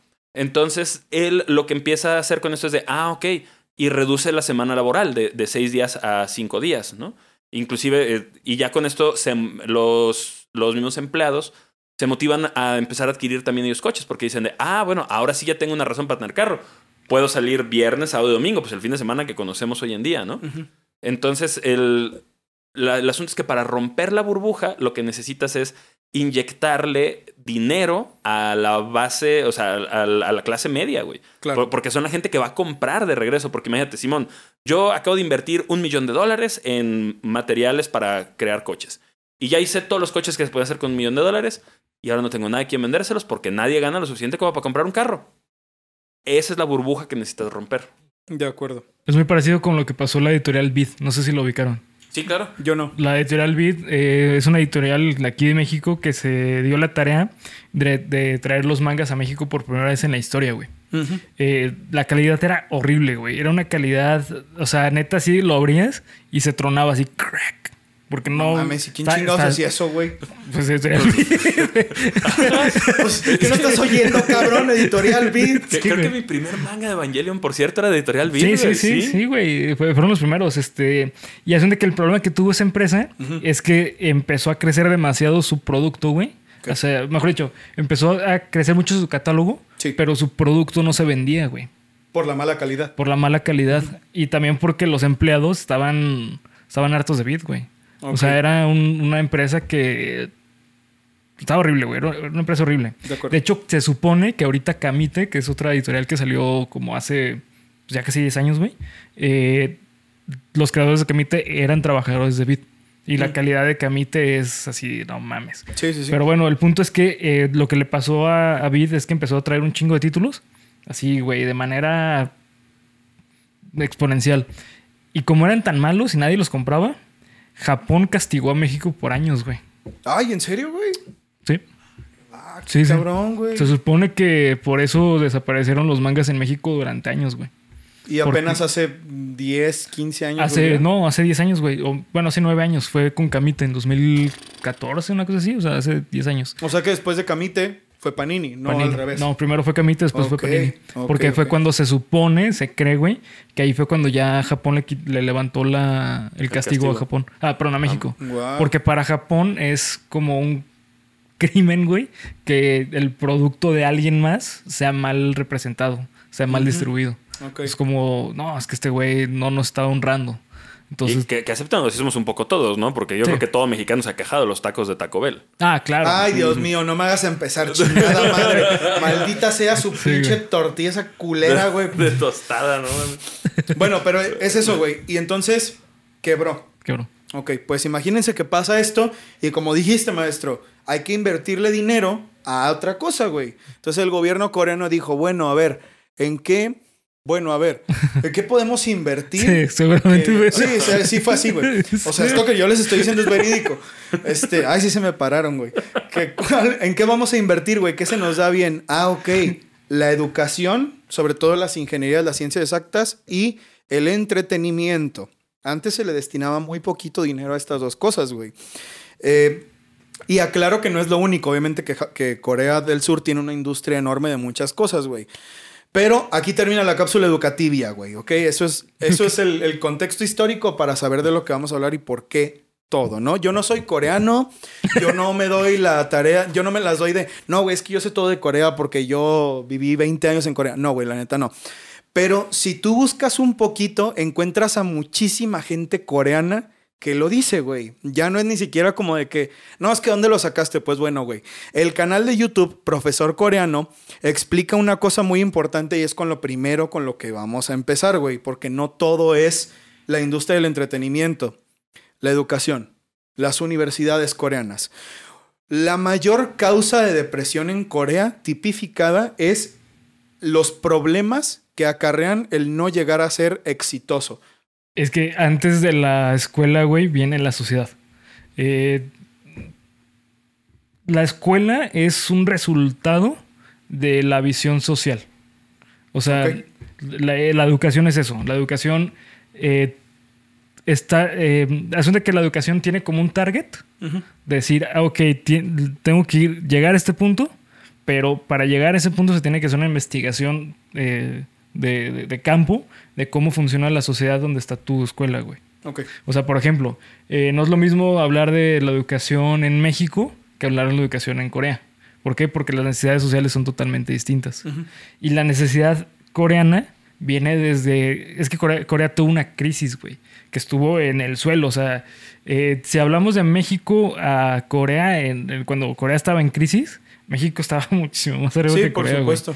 Mi mamá cuando era joven fue a Corea, a Corea del Sur. Y este y me platicaba así literalmente que era como ir como en, en un, a un campo, güey. ¿En O sea, sí, sí, O sea, está despoblado. prácticamente, Y, y güey. eran, o sea, Co- Corea, China, to- todos estos países eran sociedades profundamente rurales. Sí. O sea, po- por, por lo mismo de la falta de desarrollo tecnológico, ¿no? Lo que te permite pasar de una sociedad rural, o sea, una sociedad que obtiene sus recursos de la naturaleza directamente, a una sociedad industrial, que de hecho ya hoy en día ni siquiera estamos ya en, en sociedades industriales, supone que ya estamos un pasito más adelante, es tener maquinaria, güey, tener tecnología Y no- Corea no tenía, güey. en ese momento. Nada. Nada, nada. O sea, obviamente había sector, este... eh, tecno- no, sector De este, de maquinaria, pero era mucho menor, güey. O sea, en gran ma- mayoría Corea era un despoblado, era rural, güey. Comprendo. Entonces imagínense, porque además de eso, es que no, no, también una cosa importante que encontré es que, que también lo dice el, el profesor coreano, así se llama su canal de YouTube, véanlo, es muy interesante. Él habla de que este pedo de estudiar muy cabrón en Corea no solo no es nuevo, güey. Así tú podías ascender a- de clase económica. Claro. Tú podías llegar a, a trabajar con los emperadores y a estar en las, en las familias reales si tú eras una persona inteligente. eh, al, al menos con ese tipo de inteligencia de estudio, ¿no? Preparado. Preparada, exactamente, exactamente. Entonces no es nuevo, güey. Es una cosa que viene de hace muchísimos años. ¿Por qué se. ¿Por qué llega, llega a este grado? ¿Por qué llega a esta, a esta. A este punto en el que los mismos estudiantes van corriendo a aventarse de los puentes? En primer lugar, eh, lugar, perdón, es por. En primer lugar es porque se te pega la. ¿no? Yo les dije, güey, que iba. Yo les dije cuando- antes de empezar a grabar que iba a salir con mis cosas racistas, güey. No, güey. El, el problema con esto es. ¿Quién eres tú en la sociedad y Sí. cómo te van a ver los demás? Ese es el principal pedo, güey. Que la comparación, la, la... Ay, es que mi hijo hace esto. No, pues el mío hace esto. Entonces, tú tienes que prepararte para ser una persona perfecta. Sí. Imagínense ustedes lo que... La presión que conlleva eso, güey. Que, que bueno, o sea, co- co- este, co- con, lo que decías, ¿no? De lo, La necesidad social. la- sí, sí, o sea, que- que- qué pedo con las sociedades, ¿no? Co- como sabemos, este, pues al- al- hoy en día que hablamos de Corea como este Estados Unidos versión 2.0, el enfoque, el, lo, lo que mueve, digamos, este, la, la maquinaria neoliberal o, o lo que cualquier economista de derecha te va a decir, es que lo que, lo que impulsa a la humanidad hacia adelante es la El competencia. El capital también. Bueno, sí, sí, Sí. definitivamente, pero como yo, yo no quisiera hacer ese rojillo en este momento, ¿no? Pues Este- es que, güey, se presta. No, sí, bien macizo, güey. Yo estoy intentando evitarlo porque... Tú pues, no sé. está bien cabrón, güey. Es que Marx tiene mucha razón, güey. Más sí. con este caso, güey. Sí, güey, Marx. No mamen. Sí, güey. Pero bueno, el, el punto es ese. O sea, e- este tipo de, de- de sociedades este, creen que la competencia es, es la forma de seguir adelante, ¿no? Sí. Países más keynesianos, por ejemplo, este, Suiza o, o los Países Bajos, que luego se agarran un ejemplo para casi todo, este, tienen una educación no basada en la competencia, sino basada en la cooperación. Entonces, eso es lo que, o sea, es- eso cambia muchísimo el cómo te enfrentas a, a la, a la educación, ¿no? O sea, yo voy a educar a mis ciudadanos para que se echen la mano entre ellos o para que se maten Para el uno al otro, claro. o, Sí, desde este, luego. para adquirir las oportunidades, porque también existe un segundo problema, que es de, bueno, este, yo, so- o sea, si Corea puede decir, güey, yo soy buenísimo para la educación, va, logramos altos grados de escolaridad para todos, pero eso va a ocasionar un problema. Que, que de hecho es un problema que tenemos en México también. Ant- o sea, en la época de nuestros papás, tener licenciatura era una garantía de tener buen trabajo, güey. O Sí, sea, porque habían dos profesionales, güey. Claro. Sí, o sea, era- es- es- estar, estar titulado en una licenciatura era no te vas a morir de hambre, güey. Ya, Sí, estás seguro. supuesto. Hoy en día, este. Podríamos decir que se empujó a, ya, ya no puedes ser licenciado, güey, porque ya cualquier cabrón es licenciado. Ahora necesitamos algo más, necesitamos que seas este Maestro. Maestro, ¿no? Y luego se mete el pedo de Este- que, y- bueno, ahora eres maestro, güey, y estás, estás sobrecalificado para los puestos, ¿no, güey? Exactamente, ¿no? Entonces, ¿qué hago, güey? O sea, porque si no estudio cabrón y soy el mejor de mi clase y soy la, la mera pistola en la escuela, me la voy a super peinar en, en la vida, ¿no? Y entonces de repente parece que, güey, saqué un 6. No mames, güey. O sea, Mis todos... oportunidades valieron verga. Ajá, porque los 100 cabrones que estamos apostando por, ser, por, por ese único puesto de trabajo, ah, pues ahora yo soy más débil que los otros 5 güeyes que tenía competencia. No, pues ya, cabrón. ¿Qué, qué opciones ves, güey, no? ¿Cómo No, sales ninguna, adelante de ahí? No, y luego súmale el hecho. Imagínate, güey. Tú te partes la madre estudiando la carrera, sales con excelencia académica, Sí. pero atrás de ti hay hay alguien, güey, que tiene conectes. No, pues ya valiste madre, güey. Claro. O sea, ahora es, espérate a ver si a ti te toca Sí. que pasen todas esas personas que la tienen más fácil que tú. Y si no llegas, puta, güey. O sea, no- hay otras opciones. Ahorita les voy a decir precisamente. Eh, uno de los puntos que anoté es que en, en Corea hay jornadas de estudio que van desde las 15 a las 20 horas, güey. Porque un estudiante en Corea estudia en la mañana, toma una clase en la tarde y cuando llega a su casa sigue estudiando. Estudiando. Entonces, no es que, de verdad no es broma, amigos. Y esto lo escuché varias veces, güey. Ahorita les voy a decir principalmente dónde. La razón principal que provoca la depresión entre los adolescentes es la posibilidad de fracaso en el acceso a buenas universidades, como les dije al inicio. Mientras que en los universitarios es no conseguir un buen trabajo. Eh, vi un video de... A mí me gusta mucho el contenido de Chingo Amiga. Y quiero también aclarar algo, güey. No es que por el ejemplo de una persona Sí, de una yo vaya a generalizar que Corea es un país horrible. No, güey, Sí, no, por no, supuesto que no. Hay que separar que el hecho de que a una persona le haya favorecido el venirse a México o que le haya favorecido quedarse en Corea no me habla para nada de una sociedad que no conozco, güey, ¿verdad? Eso es principal. Pero le creo a Chingo Amiga y ella decía, una de las de las posibilidades que tú tienes de ser exitoso en Corea, si no eh, terminas bien tu universidad o si no quedas en la universidad que querías, es estudiar para ser funcionario. Y ahí es donde entra lo de las palancas. Porque los funcionarios que están antes pueden dejar a los que ellos quieran, güey. Entonces tú puedes estudiar cabroncísimo para ser un funcionario y no hacerla, güey. Y si no entraste a la universidad, si no fuiste funcionario, Sí, pelas, no, pues ya que te queda, güey, ¿no? no te queda absolutamente nada, güey. Corte. ¿Vamos bien? Ok, aquí va. Seguimos adelante. Eh, no te queda absolutamente nada. Ok. Va. Otro de, las, de los videos que vi de Chingo Amiga que me pareció bastante interesante es que dice que en el río Han, en el del Milagro, precisamente, hay un mecanismo para evitar que la gente escale las vallas y se- las, las, pues sí, las bardas y se tire al río. Hay un como una, un, un rodillo, vaya, que gira para evitar que tú te puedas agarrar y que te puedas subir. Ese es un mecanismo que de verdad hay en los ríos para evitar que la gente se suba y, Y se, se aviente. aviente. Además de que, igual que en Japón, bueno, igual que en muchos países del mundo, porque también los hay en el Golden Gate, hay teléfonos de ayuda de, oye, Sí, si te sientes, exactamente, si te sientes solo, levanta este teléfono, yo te puedo ayudar, siempre puedes hablar con alguien. Pero aquí viene otra cosa, güey, que es el, también es otra cosa que me interesa mucho que hablemos, güey. En el podcast de Jordi Wild, que se los he recomendado mucho, hace poquito tuvo una entrevista que fue en parte por lo que me animé a traer este capítulo, porque lo vi enteramente con una persona llamada Mason Lee. Mason Lee es un coreano venezolano que pues tiene las, las dos culturas, ¿no? Él principalmente es venezolano, pero conoce bien porque vivió en Corea, ¿no? Y pues viviendo como coreano, como mitad coreano, pues aprendes mucho. Y él dice, eh, sistema de jerarquía de- desde la época de los emperadores. Ok, eso también, eso también se utiliza para entender qué tanto, qué tan duro tienes que trabajar. Lo que decíamos de los funcionarios, ¿no? Si tú eres una persona de abajo, abajo, abajo, tienes que trabajar cinco veces más que uno que está a punto de ser puesto en, una, en un lugar donde le favorezca por palancas. Los hijos deben continuar el legado de los padres y si no lo cumplen son una escoria e inservibles, No, tal cual. Competencia entre padres que buscan criar hijos perfectos o niños que estén en las mejores academias. Aquí dice algo que me interesaría que, que hablemos un poco. él dice, y lo que le quitan a estos niños es tiempo de jugar, de divertirse y de recreación. Em, me imagino que la respuesta es obvia, pero igual les pregunto. El hecho de que las personas lleguen de adultos a tomar estas decisiones tan drásticas con sus vidas, ¿viene de la infancia?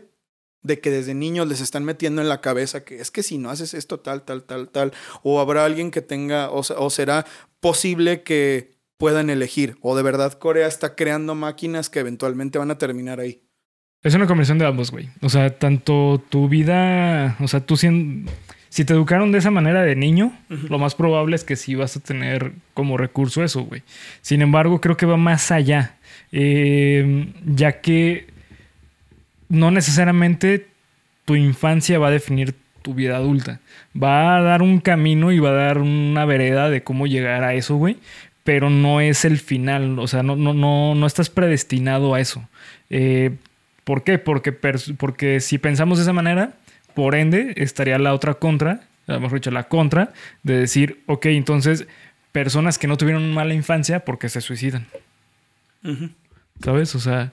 Sí, sí, y en ese sentido sí, hay una cierta plasticidad de la que podemos hablar, pero también de, niño ocurren dos cosas, ¿no? Lo primero es que de niño aprendes a desarrollar los mecanismos emocionales que te van a ayudar a enfrentar los desafíos como adulto. Y aquí vendría una cosa muy importante, ¿no? cómo como sociedad le asignamos valor a un ser humano. Porque por muy bonito que suena que todos somos valiosos por ser humanos, creo que nadie de nosotros realmente lo vive, güey, ¿no? Sí, es una en, ajá, en este caso con ellos es como de, güey, si yo desde niño te estoy diciendo que tu valor como ser humano proviene de tu trabajo y antes que tu trabajo, la universidad este, determina si vas a poder alcanzar ese trabajo o no. Pues, güey, imagínate la cantidad de relevancia, güey. Ajá, y, tienes el problema que dices, güey, mira, como mexicanos, un poco que somos medio vale madre para muchas cosas, pero la verdad es ese superpoder que tenemos como del... Mañana lo hago, mañana lo arreglo. Ya ni pedo, ¿no? Sí. Güey, es, una, es un gran mecanismo de defensa contra el mundo, ¿no? Es como de, güey, a lo mejor yo quería un mejor trabajo, a lo mejor quería una mejor casa, a lo mejor quería un mejor carro. O sea, pero pues en algún punto dices, eh, y, bueno. Pues está chido. Ajá, y, a lo mejor encuentras el valor de, tu persona y de los que te rodean en otra cosa que ya, o sea, necesitas adaptarte, güey, ¿no? Y, ese es un gran mecanismo de adaptación. Pero si allá la cultura es, es tan rígida sobre que lo que te hace valioso como ser humano es el trabajo que tengas, estás desproviendo a, tus futuros ciudadanos de, una, de un mecanismo para poder este, soportar tanta presión. Y, no solo soportar tanta presión, eh, tener la capacidad de, adaptación, de decir, güey, no logré la universidad que quería y no logré el trabajo que quería, ¿qué sí puedo hacer y, en donde yo me sienta realizado? Porque ahí es, hay un gran problema. O sea, nosotros pensamos, eh, y aparentemente esto lo compartimos con, con Corea, o sea, occidentales y coreanos, que trabajamos, o sea, que, que, el, que el trabajo... Dignifica. No, ojalá pensamos eso. Pensamos que se trabaja por dinero. es, el objetivo del trabajo es que me dé feria. Pero el trabajo debería tener una, una función dignificante, güey, ¿no? O sea, tú deberías de poder hacer algo, lo que sea, ¿no? O sea, a lo mejor estás haciendo... A lo mejor eres contador, güey, ¿no? Que yo hablo mucho del caso de los contadores porque mis dos papás son contadores. Y uno podría pensar como cero emocionante el trabajo del contador. Pero al final del mes poder ver Depende cómo anotes, güey. si lo haces como Light Yagami, pues no A lo mejor vas en un pinche Fórmula 1, cabrón, y vas pinche con el libro te. Pues puta madre, güey, no, no el uno. Pues a lo mejor así está muy emocionante, güey. Sí, sí, a lo mejor ahí sí, a lo mejor ahí sí. Pero bueno, o sea, algo que podría, algo que sí podrías ver en tu trabajo como contador sería como de, ah, güey. Pues, ¿sabes qué onda? Todas estas familias, güey, recibieron su nómina bien, gracias a que yo hice mi trabajo bien. Sí, por supuesto. Este esta empresa, cabrón, que va bien porque los trabajadores hacen su trabajo bien, porque el administrador hace su trabajo bien, pero también está bien porque yo estoy haciendo mi trabajo bien y entonces me veo, o sea, puedo reconocerme en mi, en mi esfuerzo, güey, ¿no? Y me siento bien conmigo mismo. Sí, la autovalidarte. Eh, sería lo ideal, ¿no? O sea, lo ideal es que todos los que trabajamos, de entrada, todos trabajamos no porque estemos obligados a trabajar, todos trabajamos porque ahí es, es, en donde nos hacemos. Sí. yo, me construyo a mí mismo a través de lo que hago. sí, claro. Y, el, el problema es que si yo si yo no trabajo para, para autorrealizarme, sino que trabajo sencillamente para generar dinero, y en este y en los casos como, como, el, co- como el de una industria como la coreana, ¿no? En donde el acceso al trabajo está tan, tan limitado, en donde hay una competencia tan feroz, etcétera, pues ya no tengo o sea, el, el único lugar de realización que iba a tener, que era el trabajo, ya no lo tuve, güey. Sí. O sea, ya ni ser humano soy, cabrón, ¿no? Porque lo que me iba a hacer ser humano iba a ser tener este trabajo, güey. Entonces, o sea, e- esa es la forma tan triste en la que sociedades con altos, con ya tan altísimos niveles de competencia pueden desarticular a sus ciudadanos. Sí, claro. Marx en su crítica al capital hablaba justamente de eso, hablaba de que el trabajo le da valor, o sea, es un valor por encima del valor de la moneda, güey. O sea, eh, por eso em, sociedades como Corea o como ciertas este, sociedades asiáticas eh, trabajan tanto, porque les da más valor como humano por encima de la moneda, güey. O sea, para que nosotros tengamos esta idea de que ellos son extremadamente trabajadores. Eh, no tanto así, sino mejor dicho, que el trabajo del el, el valor del trabajador eh, es como tipo eh, una secta, güey, por decirlo de cierta forma, que la secta te dice, ok, tú estás aquí porque yo te doy como el valor de que estés aquí. O sea, porque tu valor aquí es importante porque yo te lo digo. Eh, con el trabajo es algo parecido en las sociedades. O sea, la- una persona que no trabaja en una sociedad es mal vista. ¿Por qué? Porque no tiene valor. Ok, comprendo. Por Ahora, encima lo- de la moneda, güey. Lo, lo interesante es que, por ejemplo, nosotros como músicos eh, somos, en mi opinión, una prueba muy fehaciente de que no solo se trabaja por dinero, güey. Ajá. Porque ¿cuántos proyectos cooperativos no nacen? O sea, que, que nace- ¿Cuántas bandas, bueno, en cuántas bandas no has estado en donde no sabes si se va a ganar feria? No sabes, Pues este... Son todas, güey. Puta madre. Ajá, pe- pero aún así le dedicas horas de estudio, güey, le dedicas horas de estudio en tu casa, este, vas y tocas en Juan de su pinche madre de lejos aunque no te paguen. ¿Por qué? Porque tienes un trabajo y ese trabajo que hacer es tocar en esa banda, ¿no? Entonces, o sea, ese ese es mi punto con que trabajar no solamente es para el dinero, o sea, tra- trabajamos por, por autorrealizarnos. También tristemente, por eso luego terminan abusando de bandas. Bueno, pero ese es otro tema, amigo. Ese es otro tema completamente. Pero voy a seguir, güey. Voy a seguir para no empezar a llorar. Eh, también en este podcast, que se los recomiendo que se lo vean, son tres horas de puro conocimiento. Habla de lo normal y sobresalir, que habla sobre qué es estar, qué es lo normal, ¿no? Dentro de Corea. Más adelante vamos a ver esto que es bien importante, güey, sobre lo que los coreanos consideran normal. No se tienen amigos a los cuales recurrir porque te ven como una persona débil si te quejas. Son estoicos por cultura. A veces incluso los padres dudan ayudar a sus hijos por pensar que son padres de personas locas. Ir al psicólogo es algo que es muy delicado porque la gente puede empezar a pensar que estás loco y te sales de la norma. No, ese quiere llamar la atención, ese no es normal y empiezas a ser como el, como el apestado, güey, de la sociedad. Además dice que si te tomas, ah, mira, esto se me hace muy cagado, güey. Lo dijo como un dato que me pareció curioso, que a la vez se me hace muy culero, güey. Si tú tienes una medicación especial, si estás medicado y te tomaste una pastilla que necesitabas y no tienes receta y te la descubren, te la descubren en un análisis de sangre, algo así, eres un drogadicto. Te sales de la norma Ala. y eres una deshonra, eres un asco, eres de lo peor, güey. Este paracetamol. No, cabrón, no, no, no. no. Sí, este ibuprofeno, mire, hijo de tu pinche madre, o sea, ¿sabes, güey? Cuidado, güey, cuidado, está muy... Porque no, no eres solo que seas el drogadicto, sino que, ah, señor de la empresa tal, usted está despedido porque supimos que Claro, está usando drogas. Porque mancha la imagen del. Exactamente. Esa. Entonces, todo el trabajo que usted hizo durante toda su vida, aquí ya no sirve para nada. Váyase y haga lo que pueda. Probablemente después terminen mm, mal. De acuerdo al portal Economía Wiki, porque no, bueno, hablando de las cifras, pues no todo es malo, el 97% de los jóvenes entre 25 y 34 años alcanzó a completar su formación secundaria, el mayor porcentaje registrado entre los países miembros de la OCDE. Corea del Sur siempre ocupa los primeros lugares en los rankings de exámenes internacionales PISA. La principal explicación es que el gobierno de Park Chung-hee comprendió que para desarrollar la industria necesitaba mano de obra calificada. Entonces el gobierno alineó un plan de estudios con sus necesidades estratégicas, lo que se tradujo en un enfoque orientado hacia las ciencias exactas y las matemáticas. De acuerdo al portal datosmacro.com, los... u- ah, bueno, ok, todo suena muy bien, ¿no? O sea, es un índice de escolaridad Altísimo. altísimo, güey. De verdad. la verdad sea dicha, como lo decías tú, maestro, pues son, no, no podemos decir que es un mal país con respecto a su nivel educativo. Es buenísimo.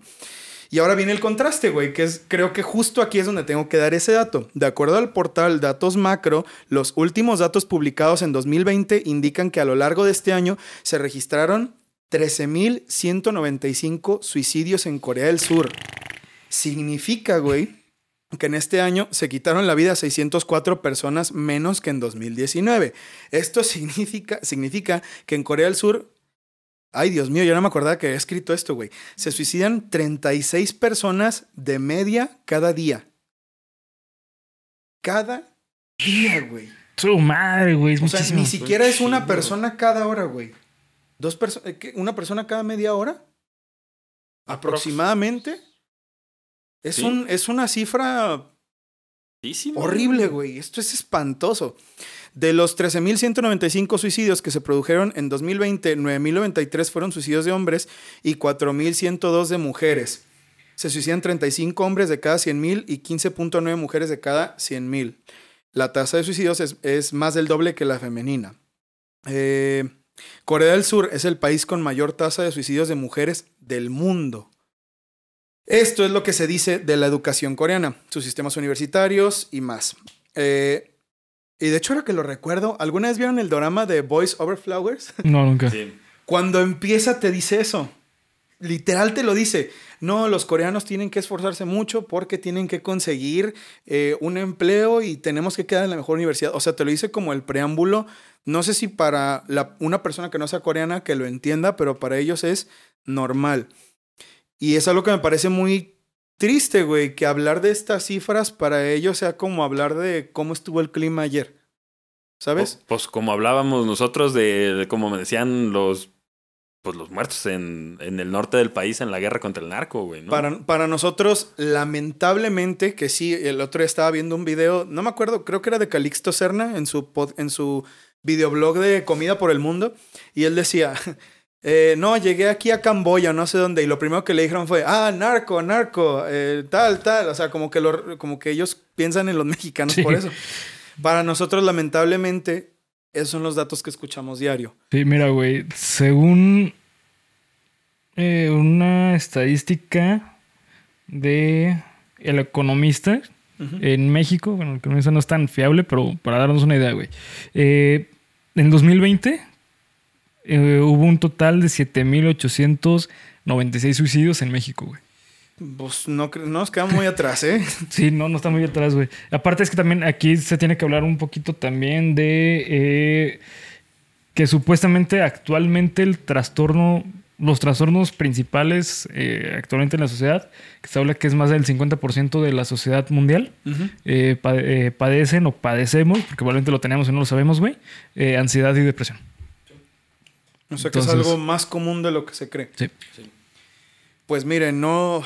eh, eh, este dato lo puse precisamente para hacer esta comparación y qué bueno que lo mencionas para decir y repetir. No es que yo diga que Corea es un mal país y que qué lugar tan horrible. No, no, güey, no se trata de eso. Aquí también tenemos nuestros problemas que son horribles. Sí, claro. Y vivimos también en sociedades que tienen, eh, que pueden ser muy criticadas por ciertas cosas, güey. Pero los datos son estos y no podemos negarlo. Habiendo pasado lo de las universidades, porque eso es con respecto a la educación, ahora sí vamos a entrar a hablar de la cultura, que es el otro punto, güey. Aquí sí, no es como, no, güey, es que los trabajadores de, de- mm, bueno, sí, pues sigue siendo el mundo laboral. Es eso, güey. O hablamos de la presión del trabajo o hablamos de la presión como una persona, como una figura social, como Sí. una figura de- del mundo de la farándula, vaya. Y quiero darles un dato bien chido, que no tiene nada que ver con nada horrible, pero ¿sabían ustedes que el primer grupo coreano de idols apareció en 1950? Se llamaban The Kim Sisters y se hicieron famosas cuando dieron un show para las tropas estadounidenses que había en Corea. Fueron descubiertas y llevadas a Las Vegas para dar shows en Estados Unidos y su popularidad, se disparó cuando salieron nada más ni nada menos que en el show de Ed Sullivan. El mismo show por el que pasaron estrellas de la talla de Ella Fitzgerald, los Jackson 5, Buddy Holly y por supuesto, Here They Are, The Beatles, ¿saben? O sea, entonces no, no es nuevo, güey. O sea, BTS no descubrió el hilo negro. Órale, güey. Desde los 50 ya estaban, güey. Con su canción All You Want Is Love. sí, ¿no? Con su canción All You Want Is Love y este. A few things en lugar de something. Just, just one thing. Esto es porque me puse a investigar cuál fue el primer idol coreano que existió.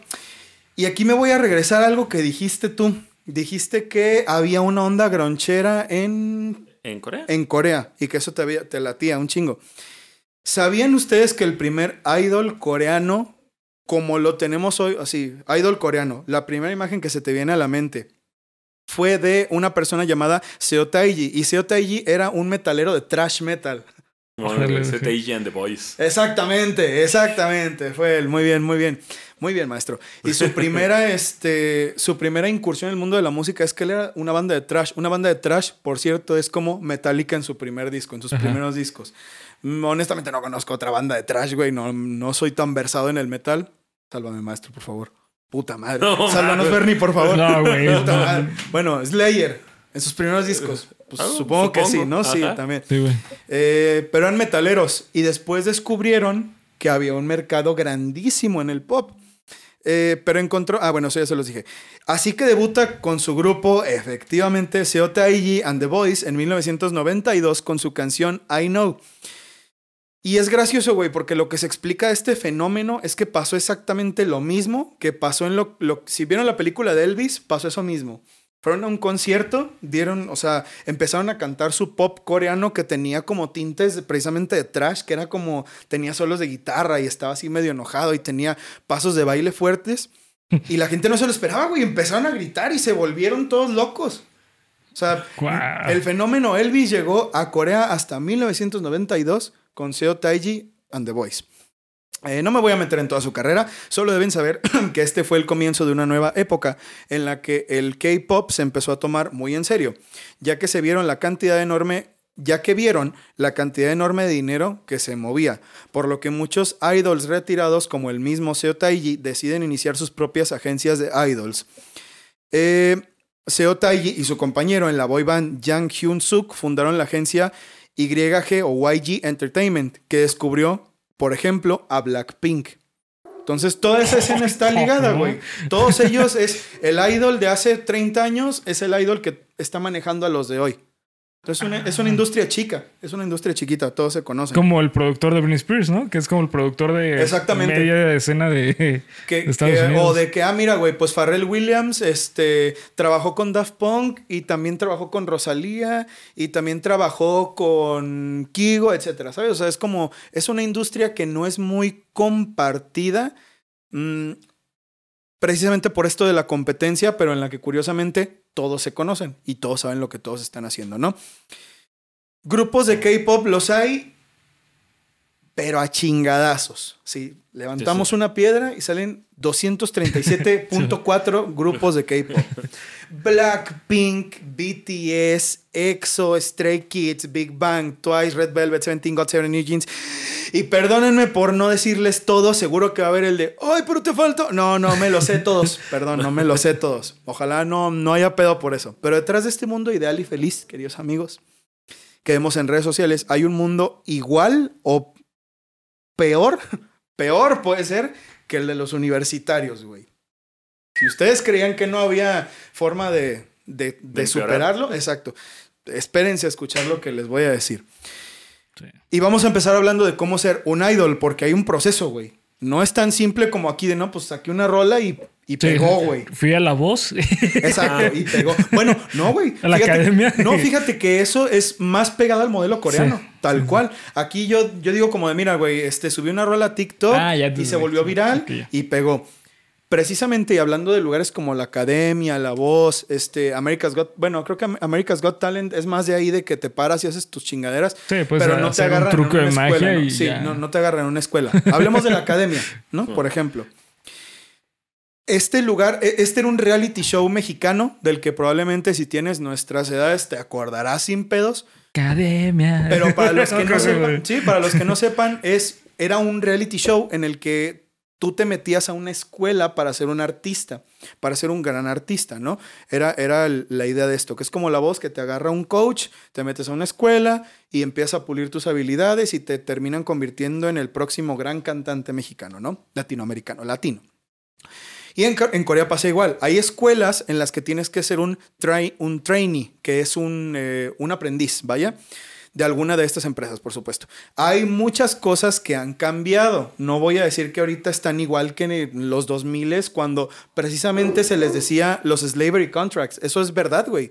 Eh, no sé si era un término tal cual serio o era broma entre los mismos miembros de los grupos o agencias, pero de verdad se llamaban contratos de esclavitud, güey. ¿Qué digo? También eso pasa en esa parte de- de- de- del mundo. Arjona lo dijo, güey. Ah, En el bar claro. nocturno, güey. Claro, güey. ¿Qué, güey? Perdón, pero yo necesito... Arjona, güey, sí. No, Sí. En, en la canción de Animal Nocturno, Arjona habla precisamente de que le ofrecen un contrato Sí, que sí. le quita la vida. Ajá. O sea, no le quita la vida, de, sino que, o sea, su vida desaparece, pues se convierte en un producto vendible. Sí, ¿no? también. en Te la- amamos, Arjona. En la rola de, para ser ya un poquito más cultural, güey. Te amamos, Arjona. En la rola de este Frank Zappa, eh, George, eh, ¿cómo? Eh, George Garage, también habla de eso, güey, que tienen un grupo de garage y aprenden a tocar una, una rola bien verga que va bam, bam, bam, bam, bam. Es casi la rola, güey, eso dicen, O güey. sea, de verdad dices, bamba, ok, no. Sí, güey. Pero de Zampa yo Frank que sea. Zappa, sí, güey, sí, exactamente. Está, claro. está bien chingona, güey. Entonces, este, aprenden esa rola y se hacen famosos por esa rola localmente y llegan un, un- un contrato que le quita la rola y ya no la pueden tocar, güey. Ya no es suya. Sí, sí, entonces, Entonces No, se, disuelve la, ba- la banda porque ya no saben tocar otra canción, güey. pasa, güey, ¿no? Entonces, Sí. es algo que no es un misterio, se decía. Sí, y han cambiado las cosas. Ahora los contratos no pueden exceder los tres años. Y cuando el contrato se acaba, tú puedes irte sin que te penalicen, ¿ok?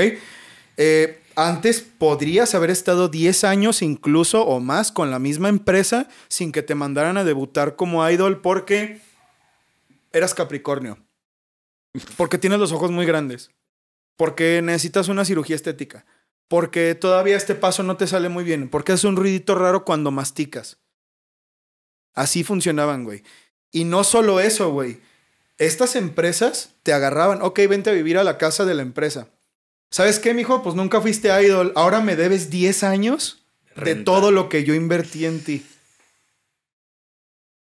Esto pasaba antes, güey. Ahorita ya no. Ahorita, este, igual se invierte cierto dinero, pero las empresas están obligadas por el gobierno a, si tú vas a agarrar un, un trainee, tú le tienes que pagar todo. Ah, Él va a firmar un contrato, va a pagar su, su cuota inicial, pero no, lo, no le puedes cobrar. Eso es ilegal. Está muy bien. Eso está muchísimo mejor, ¿no? Entonces, les digo, las cosas han cambiado. No es como que ser un idol coreano sea el infierno en la tierra, güey. Sea condenarte a que te vaya mal toda la vida. Pero pues no era tan buen trato antes, güey. Posterior a eso, y después de romperte toda la madre como trainee, llegaba el debut de Idol. Y entonces tenías que firmar tu contrato de Idol, porque era el contrato de trainee y el contrato de Idol. De la misma forma, ha cambiado mucho porque hubo una ocasión en la que el grupo TVXQ, al renovar su contrato en 2009, les hacían firmarlo por 13 años y además con cláusulas restrictivas y horribles, como dietas restrictivas que hablaban solamente de que si no estabas en tu peso, pues tu dieta ahora iba a ser, haces que vas a tener una comida al día que va a constar de estos alimentos para pérdida de peso y si tienes hambre, toma café. Para, No, Para, para eh, bajar. para bajarlo y además porque necesitas estar activo, güey. No vas a tener comida, necesitas energía. Toma café. no, ma. Claro que cambió, güey, le repito, sí, sí, cambió y ahora ya no es tan difícil, güey. De hecho, ellos demandaron a SM Entertainment y ganaron. Entonces se modifican las cláusulas haciendo que los contratos de idols solo duren siete años y tengan muchas mejores condiciones laborales. Y hay gente que dice, no, güey, es que la maldición de los siete años de los idols. Pues, güey, ¿cuál maldición, cabrón? Ajá, no Pinches condiciones de la mierda, güey. Pues ya a los siete años ya no quieres en la pinche vida. Ya, bueno, ya fui un idol, ahora me voy a ir a vivir una vida en serio, Chida, güey. Una vida de verdad, güey. no, güey. No, no, o sea, no creo que sea una maldición, sino que, pues bueno, está muy cabrón, güey. O sea, de verdad, incluso aquí tengo una, un dato, güey. Había una idol llamada, eh, bueno, es una de las idols más importantes de Japón llamada Lee Jin Yun, conocida como Iu, que tenía una dieta en la que en la mañana comía una manzana, en la tarde comía un camote y a veces en la noche cenaba o tomaba agua. Esto durante meses, güey. No mames. Por eso es que se ven, alguno de ustedes lo dijo y bastante acertado, güey. Hay videos que tú puedes buscar en YouTube de performance de idols en el que se desploman, güey. En el que se vomitan, en el que se desfallecen y, tiene, y las sacan, güey. O sea, entran dos cabrones, las sacan y las otras siguen, güey. ¿Verdad? O sea, no es un invento, güey. En serio pasa. Pero bueno, después de que firmas tu contrato y ya conquistaste el mundo, ahora sí, el otro problema la responsabilidad social y la presión que tienes siendo un idol. Esto, de lo que les voy a contar a continuación, no son especulaciones, güey. Precisamente esto es lo importante del caso. Esto es a lo que quería que llegáramos, güey. Hay tres personas de las que investigué que sucumbieron ante la presión y que eran celebridades bastante conocidas, por lo que no voy a inventar nada, güey. Y a las pruebas me remito. Empezamos hablando de Zully. De nombre Choi Jin Ri, Ri, no sé, fue una cantante, actriz y bailarina que a día de hoy tendría 30 años. Estuvo activa como actriz infantil desde el 2005 hasta el 2009 en series como Ballad of Seodong, Drama City y películas como Vacation o Punch Lady. En 2009 firma su contrato como idol con SM Entertainment, entrando al famoso grupo F entre paréntesis X. No tengo ni pinche idea cómo se diga, güey, perdónenme, por favor el primer grupo coreano en presentarse en el festival estadounidense SXSW realizado en Austin, Texas, un festival bastante importante con respecto a la música internacional. Y ellas fueron las primeras coreanas que entraron, güey. Bastante bien, un grupo muy, muy famoso y pesado, güey. Mientras estaba en el grupo, continuó su carrera como actriz hasta que en 2014 se retira por declarar que estaba muy cansada eh, física y mentalmente por el trabajo tan arduo con el grupo y por las críticas que había estado recibiendo en Internet. Sully era una mujer con un pensamiento muy occidental y que no tenía miedo de, desafiar los cánones impuestos por la cultura coreana, lo cual, llevó a lo cual le llevó a recibir demasiadas críticas por parte de los fans quienes la insultaban, inventaban chismes de ella y filtraban fotos que le tomaban estilo paparazzi. Mm, en alguna ocasión, Sully subió una foto de ella un par de fotos a su Instagram en las que traía una playera, un suéter como de cuello de tortuga y no traía brasier. Por tanto, se le notaban los pezones. Y se tomó la foto. Normal, güey. La foto no tiene nada. Puta madre con los comentarios, güey. Eres una prostituta, eres una cualquiera, seguro te tal, tal, tal, tal, tal, tal, tal, tal. Ay, cabrón, la presión social, güey. Y esto es, voy a explicarlo. Tal cual. Cuando tú eres una figura pública en Corea, debes tener mucho cuidado del ejemplo que la gente espera que le des a los demás. Ni siquiera es como, bueno, güey, yo soy un, un idol y tengo esta idea de la vida. Si tú eres un idol, hay ciertas formas en las que tienes que pensar que obedecen a lo que es correcto para la cultura coreana. Si no las cumples, te sales de la norma y que eres un idiota, un imbécil que solo quiere llamar la atención, eres una perra, eres una cualquiera. ¿Y sabes cómo se llama eso, güey? Dígame. Despersonalización. Ya desde el nombre suena de la chingadísima. Sí, güey, pues o sea, es que si te quitan tu manera de pensar, tu manera de, ver las cosas, tu manera de vestir, güey, todo, pues al final y al cabo te están diciendo, tú como eres, no debe de existir. Por ende, debes de cambiar. Y debes de ser un modelo a seguir que todos deben de ser igual, güey. Entonces no hay personalidad. Es personalización. Sí, tal cual. Lo que me lleva a pensar entonces, y hablando de esto, eh, haciendo un pequeño paréntesis, ¿qué define un idol? ¿Hay reglas? ¿Tienes que seguir las reglas establecidas para poder ser un idol? Aparentemente sí, ¿no? Es lo que parece, güey. O sea, si tú llegas a ser un idol, simplemente eres un mono que está ahí para bailar, para cantar y ya. De acuerdo a esto, ¿verdad? Porque si tú tienes un pensamiento que sale un poquito de la norma, pues no, güey. No eres un idol, solo eres un idiota que quiere llamar la atención. Y de hecho, hablando de esto, hay un programa en el que ella fue conductora por un tiempo muy corto, por lo que estoy por contarles, que se llamaba The Night of Hate Comments. En este programa principalmente se invitaba a otros artistas. El nombre, güey. Pues sí, güey, a que hablaran de esto. Un poquito como este, no sé si es un segmento o es un programa como tal en el show de Jimmy Fallon, algo así, donde leen Twitter, los ¿no? mean tweets. Sí. Los mean tweets, ¿lo han visto? No, Sí. Es una, creo que es una sección en el show Sí, de sí. Jimmy Fallon, ¿no? En el que le dice, ah, bueno, vamos a leer algunos de los tweets más culeros que te ponen tu artista. Por ejemplo, invitamos a Marco Reyes a Mean Tweets y él va a leer los peores tweets que le ponen, ¿no? Y ya tú te burlas de ellos y de, ajá, los haters. Entonces ellos hacían esto. Pero Zully se reía un poco de ello y en alguna ocasión dijo una cosa en la que se deja ver que ella de verdad sufría mucho por esto. Dice, desearía que la gente solo me mirara y pensara, bueno, es una persona que solo existe, que aceptaran la diferencia. Creo que con esto ya es suficiente, güey, para darte a entender de que ella realmente. Odiaba eso, güey. Sí, claro, güey. Pues, güey, o sea, nosotros eh, en esta parte del mundo, creo que nuestra generación vivió súper parecido a el caso de Britney Spears, güey.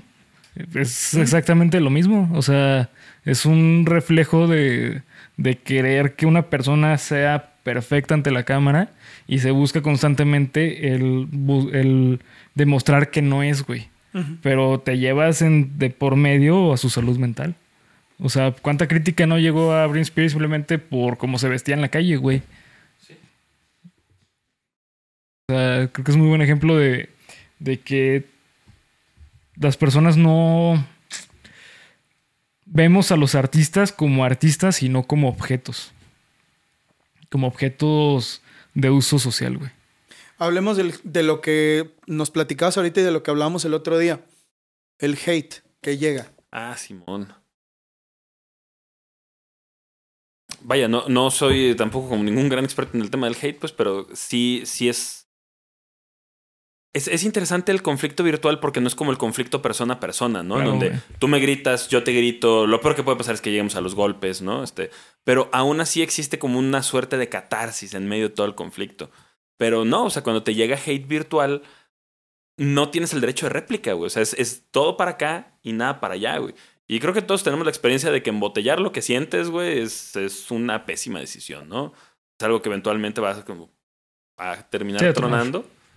Y curiosamente, algo que sí pasa es que el mundo, el actual mundo del Internet, este, o, o más bien el mundo de las redes sociales, es, es un lugar que premia el hate, ¿no? O sea, Claro, güey, Dios mío, sí, es, tienes toda la razón con eso, güey. Incluso hay momentos en los que, sí, a huevo, díganle, sí, sí, no mamen, pinche estúpido, ¿sabes? O sea, y, y es de, güey, ¿y cuál fue el pedo? ¿Sabes, ¿Sabes en qué pienso mucho? ¿En qué pienso mucho? ¿Vieron este mame de una persona que estaba vendiendo coca en bolsita en el rojo? Ah, no. ¿no? Aquí en Guadalajara. Ay, qué rico, güey. Ajá, Güey, sí. eh, mira, mira, ah, desde ahí empezamos bien, güey. Espero que sea Coca-Cola. Ah, sí, sí, Ah, sí. bueno. Vaya. Ok, Importante aclaración, güey. Sí. disclaimer, me refiero al refresco, güey. Refresco. Si no, yo no le diría de manera tan ligera. Si no, vendía coca en bolsita. ¡Puta madre, lo dije! ¡No, otra vez! Sí, güey, refresco, refresco en bolsita, refresco en bolsita. Que era algo que hacíamos en la primaria, güey. Sí, güey. en la secundaria, güey. ¿no? Claro. Sí, güey. Ay, cabrón, pues no, es que eh, lo que le preguntaron fue, no, pues yo la vendo así, le pongo esta etiquetita de Hello Kitty, la madre. ¿Y tú cómo ves? No, pues es que, es, pues sí se me hace, hay gente que me dice que es algo novedoso y así. Ay, cabrón, no haya dicho eso porque no, tú no sabes nada, eres una estúpida y no sé qué. Digo, güey, ¿por qué? No mames. ¿Por qué? Sí. En serio, no, no entiendo a la gente a veces, güey. En serio No que me, cuesta trabajo creer que Sí. empiecen una batalla Sí, sí, sí. peor, cabrón. Así, no, güey, quítame a Helm's Deep, quítame a la batalla de los bastardos, güey. Quítame, quítame todo, güey. No, no, cabrón. La Pongan señora. a la morra que vende las, las, los refresquitos en bolsa en el rojo porque dijo que para ella era algo novedoso. Güey, no, no todos crecieron contigo, güey. No pa- para que para ti no sea algo novedoso no significa que para que haya gente para la que sí. Y eso creo que el problema es cuando llevas eso. "Ah, es que tú eres una idiota y puedo ver por tu foto de perfil que eres una tarada. Así de, güey, es que ¿por qué? Ahora, Lo, lo que, lo, que decía, ¿no? Es, es la- los videos que más engagement tienen, Sí. las publicaciones en donde más, este, que más exitosas para cualquier cuenta que está moviendo algo en redes sociales, son en las que hay pedo, güey. ¿Cierto? Totalmente. Los hilos de Twitter en los que más, pues sí, los que te recomiendo Twitter son los que polarizan de un tema tan cabrón que hay doxeos, güey, o los pinches asesinatos, güey. Así funciona, güey. Así funciona. Que, que eso da mucho de qué pensar. Con, digo, porque el, el mundo, o sea, el mundo físico en el que vivimos, pues es como es, solo llegamos aquí. Pero el mundo de las redes sociales lo construimos, güey, ¿no? Es el mundo de las ideas. Es, eh, es la re- las redes sociales es la, la cueva de Platón, güey. Claro. Es- Entonces, ¿qué, qué teníamos en nuestro inconsciente o incluso en nuestro consciente antes de eso? Pues estaban otros medios como lo eran las notas rojas, este, como lo eran este, los de eh, tipo ventaneando, güey, ¿sabes? O sea, donde se pura, se tira puro hate, güey. Pues sí, simplemente lo pasamos a una pantallita más chiquita. Pero, y le permitimos a más personas opinar Sí, al respecto, opinar. ¿no? Pero, o sea, si lo piensas, hay, hay, hay artistas, y voy a usar muy laxamente el término artista. O sea, porque hay personas de la tele que yo no sé qué hacen, güey. O sea, las conozco, o sea, sé que están ahí porque están en la tele. Pero si me preguntas, güey, eh, ¿es cantante, es actor o actriz, es pintor, pintor, qué sé yo, es chef? No tengo ni idea, güey. Sí. Pero, está, oh, pero ah, cabrón, ¿cómo, Pero ¿cómo, hablamos de raza, eso? güey? Sí, sí, sí. Ah, sí, claro, ¿no? Mira, pasó. Yo, yo me enteré de, de que Alejandro Guzmán tiene una hija, güey, porque no es como que yo siga la vida personal de, de señora y su familia. Y de repente sí fue como de que, ah, sí, güey, no, es que la hija está en el ojo del huracán. Yo, ¿Por qué? ¿Qué hizo? Nadie sabemos muy bien, pero tiene que ver con algo de un novio, su mamá, no, no, no sé, güey, ¿no? Ah, Ah, ok. y, y por eso vas a entrevistas, güey, en canales de tele Sí. que cuestan un barote la entrevista Sí, sí. y tal. Es como de. "Mm". Pues, y, sí, güey. ¿Y, y qué hace la muchacha? Y lo, lo cabrón güey, es que se lo pregunté a gente de generaciones arriba de la mía, o sea, pues gente más vieja. Ah, es que es artista. Pero para eso no tendría que hacer arte. No, pues es que es hija de. Tal, eh, es hija de otra artista. Sí. Chingazo me hace contador a mí también, Sí, güey, no mames. Vámonos a hacer joyería todos, puta madre, ¿no? Mira, güey. El, el tema, el tema principal aquí, por el que creo que es importante dar todos estos ejemplos, es porque el hate por internet Es grande. es duro, güey. Es duro y puede llevar a esto. Les decía el programa en el que ella leyó sus, este, de sus mensajes de odio.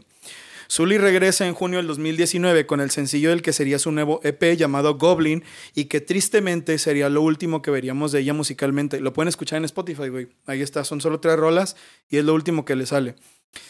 Zully es encontrada muerta en su departamento y se anuncia el 14 de octubre del 2019.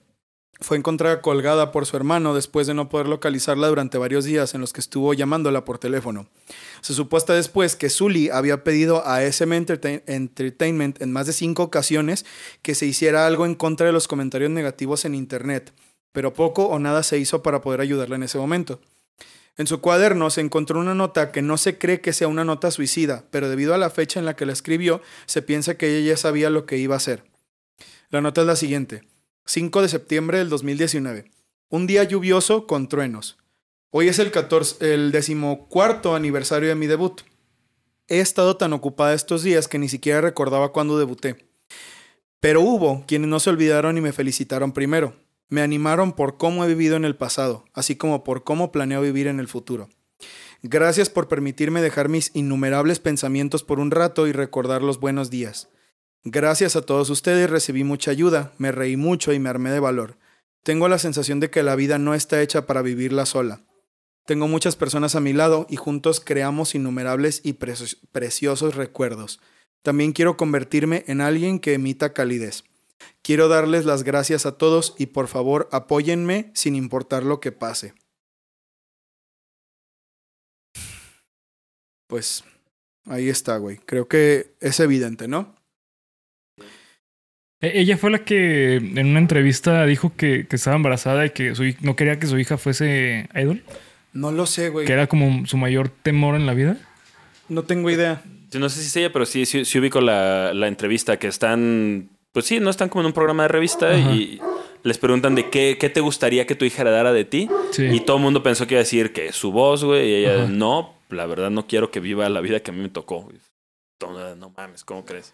Imagínense lo fuerte que era esto, que cuando se supo que Zully había muerto, los fans iniciaron un trend llamado Love You Zully.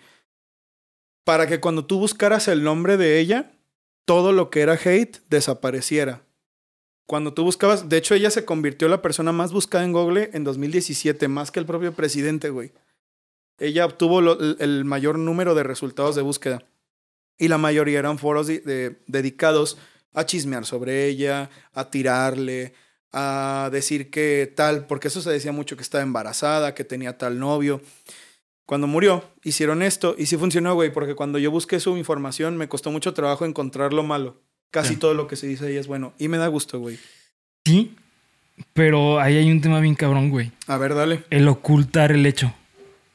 O sea, sí entiendo que es un homenaje como decir, ok, no hay que hablar del chisme, pero al fin y al cabo creo que es una situación social bien densa, güey. Que creo que no se tiene que ocultar, no se tiene que satanizar. De que, o sea, de que si ella cometió el suicidio, no es algo que se tiene que satanizar de manera social, sino que se tiene que hablar tal cual como son las cosas. ¿Para qué? Para poder hacer algo al respecto de eso, güey. Claro. Y creo que ese tipo de acciones, digo, son muy honorables. El decir, eh, hay que, eh, por ejemplo, pues lo que pasó con Taylor, eh, Taylor Hawkins, ¿no? O sea, la- su, su muerte, la neta, es que fue bastante triste. Yo me acuerdo que cuando pasó, yo estaba hablando con mi mamá y le dije, no, pues falleció para mí uno de los mejores artistas de la historia, un músico ejemplar, ¿no? Y me preguntó, pues no, pues de qué falleció. Y le dije, ah, pues de sobredosis. Me dijo, uy, no, pues seguramente ya va a ser reconocido como, recordado como un drogadicto, ¿no? Y pensé como que, verga, pues es que sí, pero pues no, porque los fans no lo vamos a recordar así, güey. Claro. Pero al fin y al cabo sí se tiene que puntualizar tu tipo de muerte, güey, que es un, que es un tema social bastante eh, delicado. Claro, además, ya, ya estamos en ese punto en el que ya se empiezan a diagnosticar enfermedades sociales, güey. Sí. O enfermedades psicosociales, ¿no? Por ejemplo, el síndrome de burnout. Sí. Este, que, que al principio era, ah, tú tienes un problema psicológico. Y ahora en día ya no es, no, no es que tú tengas un problema psicológico, es que la sociedad alrededor tuyo te enfermó de esto. Claro. Entonces Sí. ya podríamos hablar de este tipo de, de, de- pues sí, de suicidios como una enfermedad psicosocial, ¿no? Sí, de hecho, eh, en general, eh, los trastornos. eh, los, lo- bueno, los trastornos están divididos como en diferentes sectores. O sea, hay como trastornos del neurodesarrollo. Eh, sin embargo, todos los trastornos conllevan una cuestión social. Es decir, que, por ejemplo, si estás hablando de un trastorno mental eh, ahorita en 2024, en 2030 puede ser que ese trastorno ya no exista, güey. ¿Por qué? Ok. Porque socialmente ya está aceptado. Eh, el- eh, para entender qué son los trastornos, es cuando se sale de la norma. Asume que hay que pensar como en la campana de Gauss, que es la campana de la estadística para hablar qué es la normalidad. Eh, de acuerdo a un estudio, es como si está en medio de, la campana, es que está en la norma, en la norma del estudio. Si está en es- más hacia la izquierda o más hacia la derecha, se sale de la norma. O sea, que si está menos o está más, ¿no? Eh, lo normal es que esté en medio, eh, que es la media de investigación. Los trastornos mentales es todo lo que es menos o más de la norma. Todo lo que está, el- todo lo que está en medio tiene que ver con una norma social. O sea, se hace un estudio social con todos los trastornos, incluso también con los de neurodesarrollo y todo lo que tiene, tenga que ver con más cuestiones orgánicas que con las relaciones sociales. Sin embargo, muchos trastornos tienen una, eh, ¿cómo decirlo? Pues un origen de tu de, de tus relaciones sociales. Actualmente el término más aceptado de la salud es homostasis. Es una homostasis biopsicosocial. Homostasis es equilibrio. O sea, hay un equilibrio en lo psicológico, en lo físico, que es la salud física, y, este, y en lo social. Ya, ya veo. Pues quiero que, quiero que entendamos, güey, todo lo que conlleva la muerte de una de estas personas.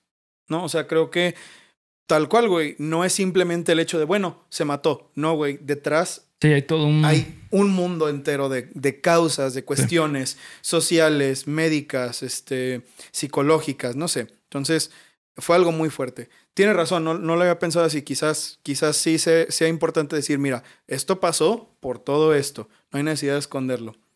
Creo que No, y incluso... más que no hay necesidad de esconderlo, es podemos prevenirlo.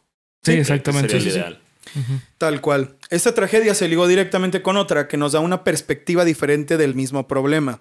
El suicidio de su amiga cercana Gu Hara. Gu Hara nació en 1991. Su familia constaba de padre, abuela y hermano, porque su mamá los abandonó cuando eran niños.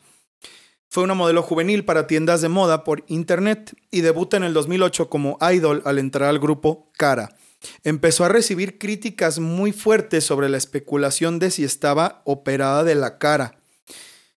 A lo que tuvo que decir que sí ante la presión. Y yo no entiendo por qué, güey. Porque según supe y según vi, según investigué, para un coreano estar operado es lo más normal. Normal. Sí. Entonces no, no sé, no entiendo de dónde viene la crítica. No sé si ella no lo decía y ellos decían, no, es que el hecho de que mienta la saca de la norma porque quiere llamar la atención. Tiene que decir que sí. Es por la idealización, idealización del artista, güey. O sea, la idealización del artista es el tú ver al artista como algo superior de la sociedad.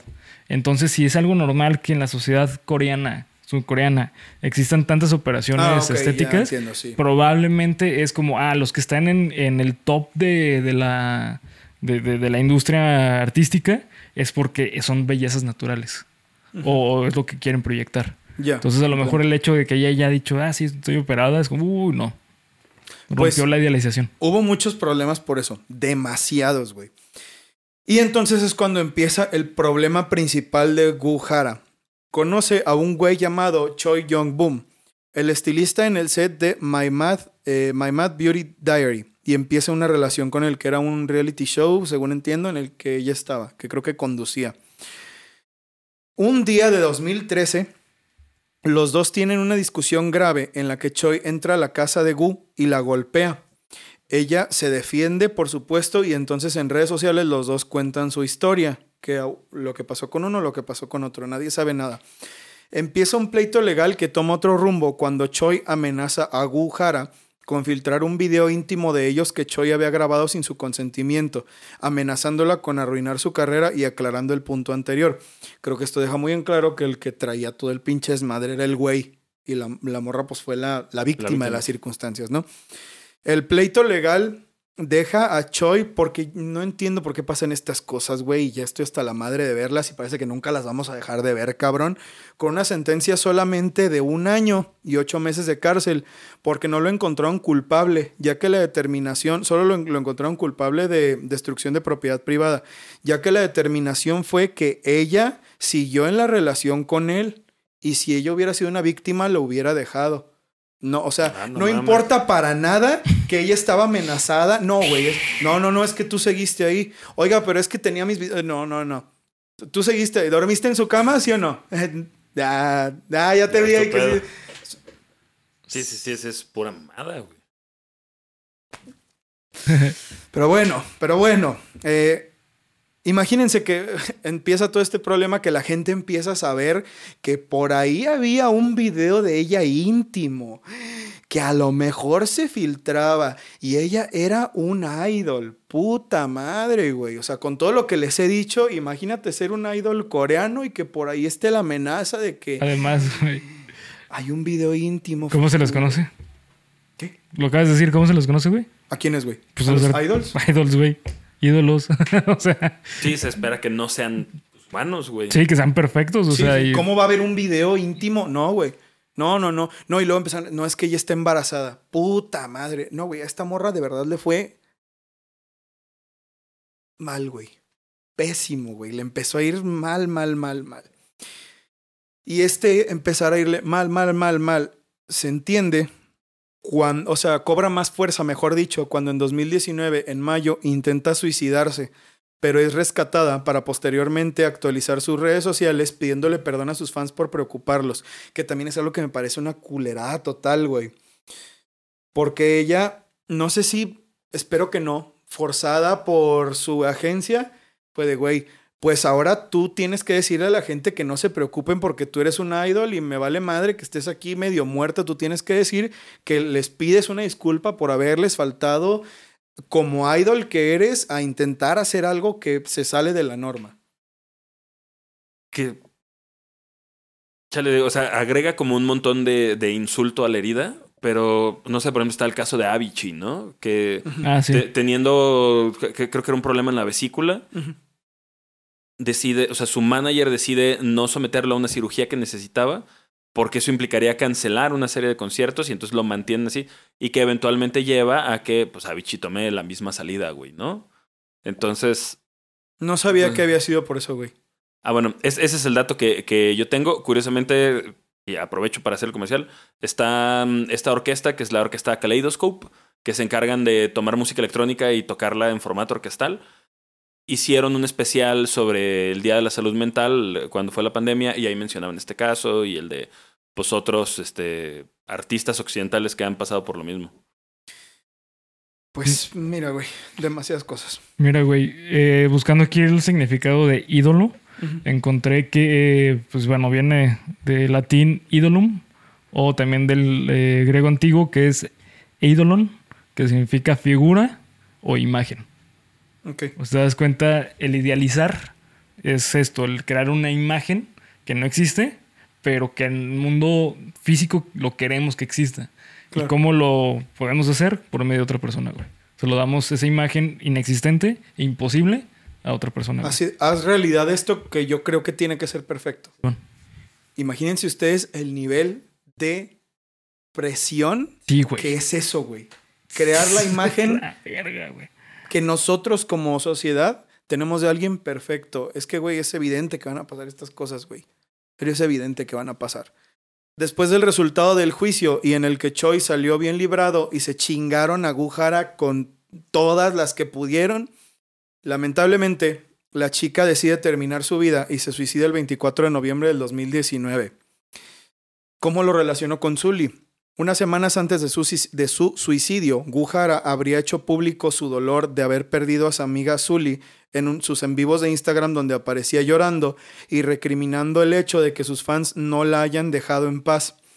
Se cree que parte de lo que la llevó a suicidarse fue que además de todos los problemas que ya tenía, el juicio, los rumores, el acoso, eh, ella no podía como creer que su amiga se hubiera suicidado porque era más chica. Entonces fue como una persona a la que ella sentía como su hermana, como su protegida, como una persona de la que debía cuidar, se suicidó.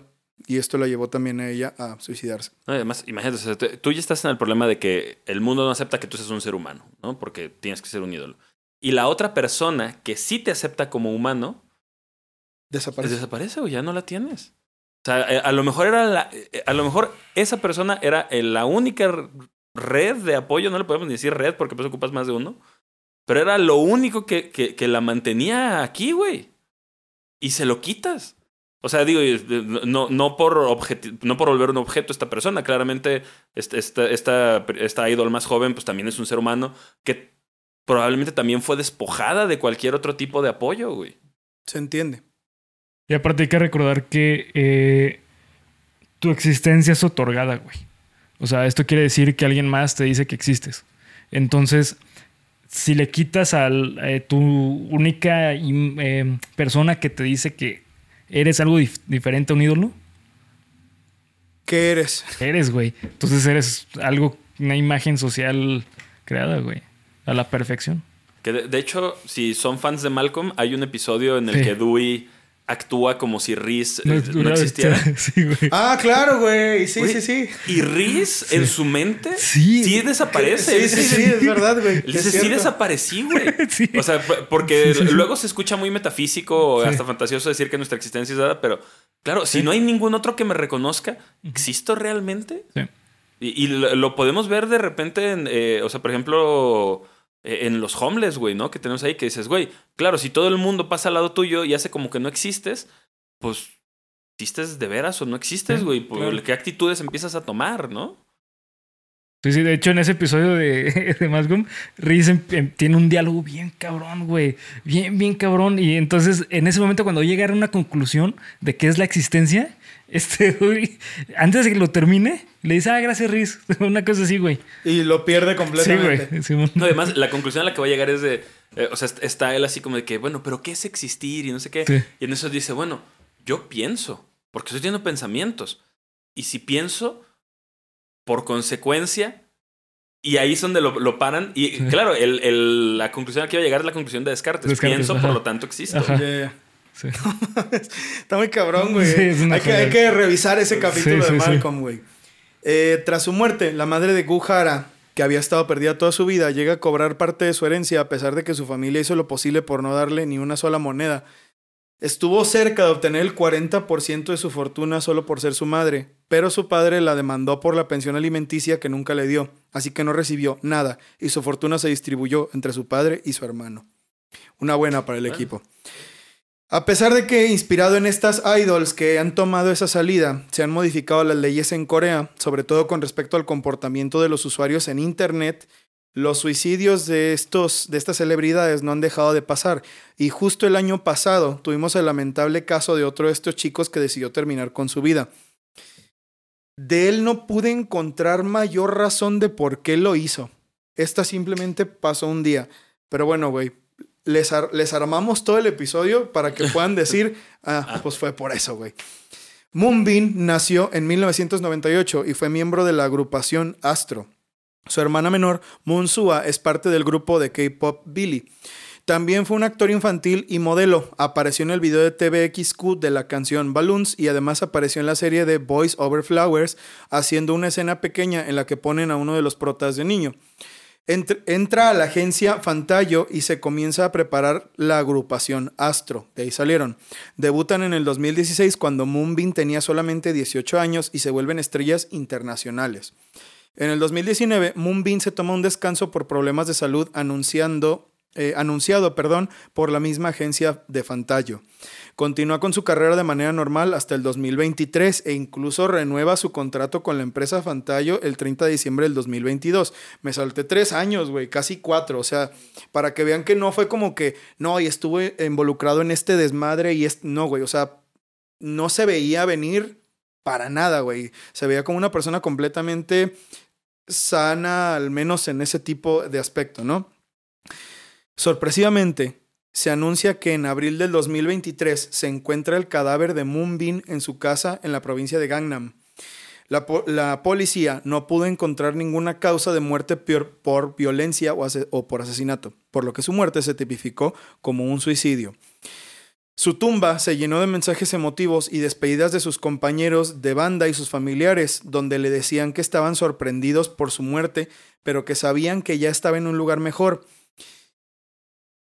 Obviamente que no se sabe por qué y nunca vamos a saber porque el único que sabía por qué hizo las cosas era Moonbin. Claro. Pero las notas creo que hablan por sí solas. Una de estas notas fue, de haber sabido que te sentías tan solo, me habría acercado mucho más a ti. ¿Cuál fue la causa de muerte de Moonbin? Pues, Pues esta, güey. La, que, que se Sí. sentía solo, que estaba deprimido, que no, ten- no sentía ningún apoyo de nadie en el mundo. Y no solo es una, güey, solo le leí una de uno de sus compañeros de banda. También su hermana puso, también sus padres pusieron, sus fans pusieron miles de notas en su tumba, güey. Entonces, em, esta, es una, esta es otra de las historias de Idols. Y precisamente a la que quería llegar, que miren, güey, de una forma muy estúpida, no anoté en el guion y me di cuenta ya hasta que venía para acá, pero igual se las quiero platicar, es de él, incluso lo voy a buscar en Google, güey, porque no puedo dejar que ese dato, este, ¿Qué si ya lo voy pase. haciendo, güey? Haz- Hazme favor, güey, por favor. De el actor de Parásitos, Ah, sí. precisamente. Eh, ¿Viste la película de Parásitos? No. Ganadora del Oscar 2019. Ah, El mejor año para mi gusto, güey, de, de los Oscars de hace mucho tiempo. Es este. Eh, Lee Sung Kyun. ahorita les voy a decir. Lee Sung Kyun, ¿verdad? Ajá. Parásitos, actor. eh, ajá. Efectivamente, Lee Sung Kyun. Así es, tal cual. Lee Sung Kyun hacía el papel del, del papá rico, Sí. de la familia rica. Adinerado. Eh, te recomiendo mucho la película. güey. Muy buena, Está güey. muy, muy buena. Sí. Por, al- por algo fue la mejor película de ese año. Es como una visión subcoreana de Tarantino. Ah. Se trata en- a grandes rasgos de una familia pues en pobreza, sí, que entra a trabajar a la casa de una familia con mucho dinero. Ahí la voy a dejar. Sí. Eh, y este actor hizo un chingo de cosas, güey. Tenía una carrera enormísima. Y hasta hace unos años fue cuando empezó a, a- a apuntar a algo muy, muy grande. Iba a convertirse en un gran actor.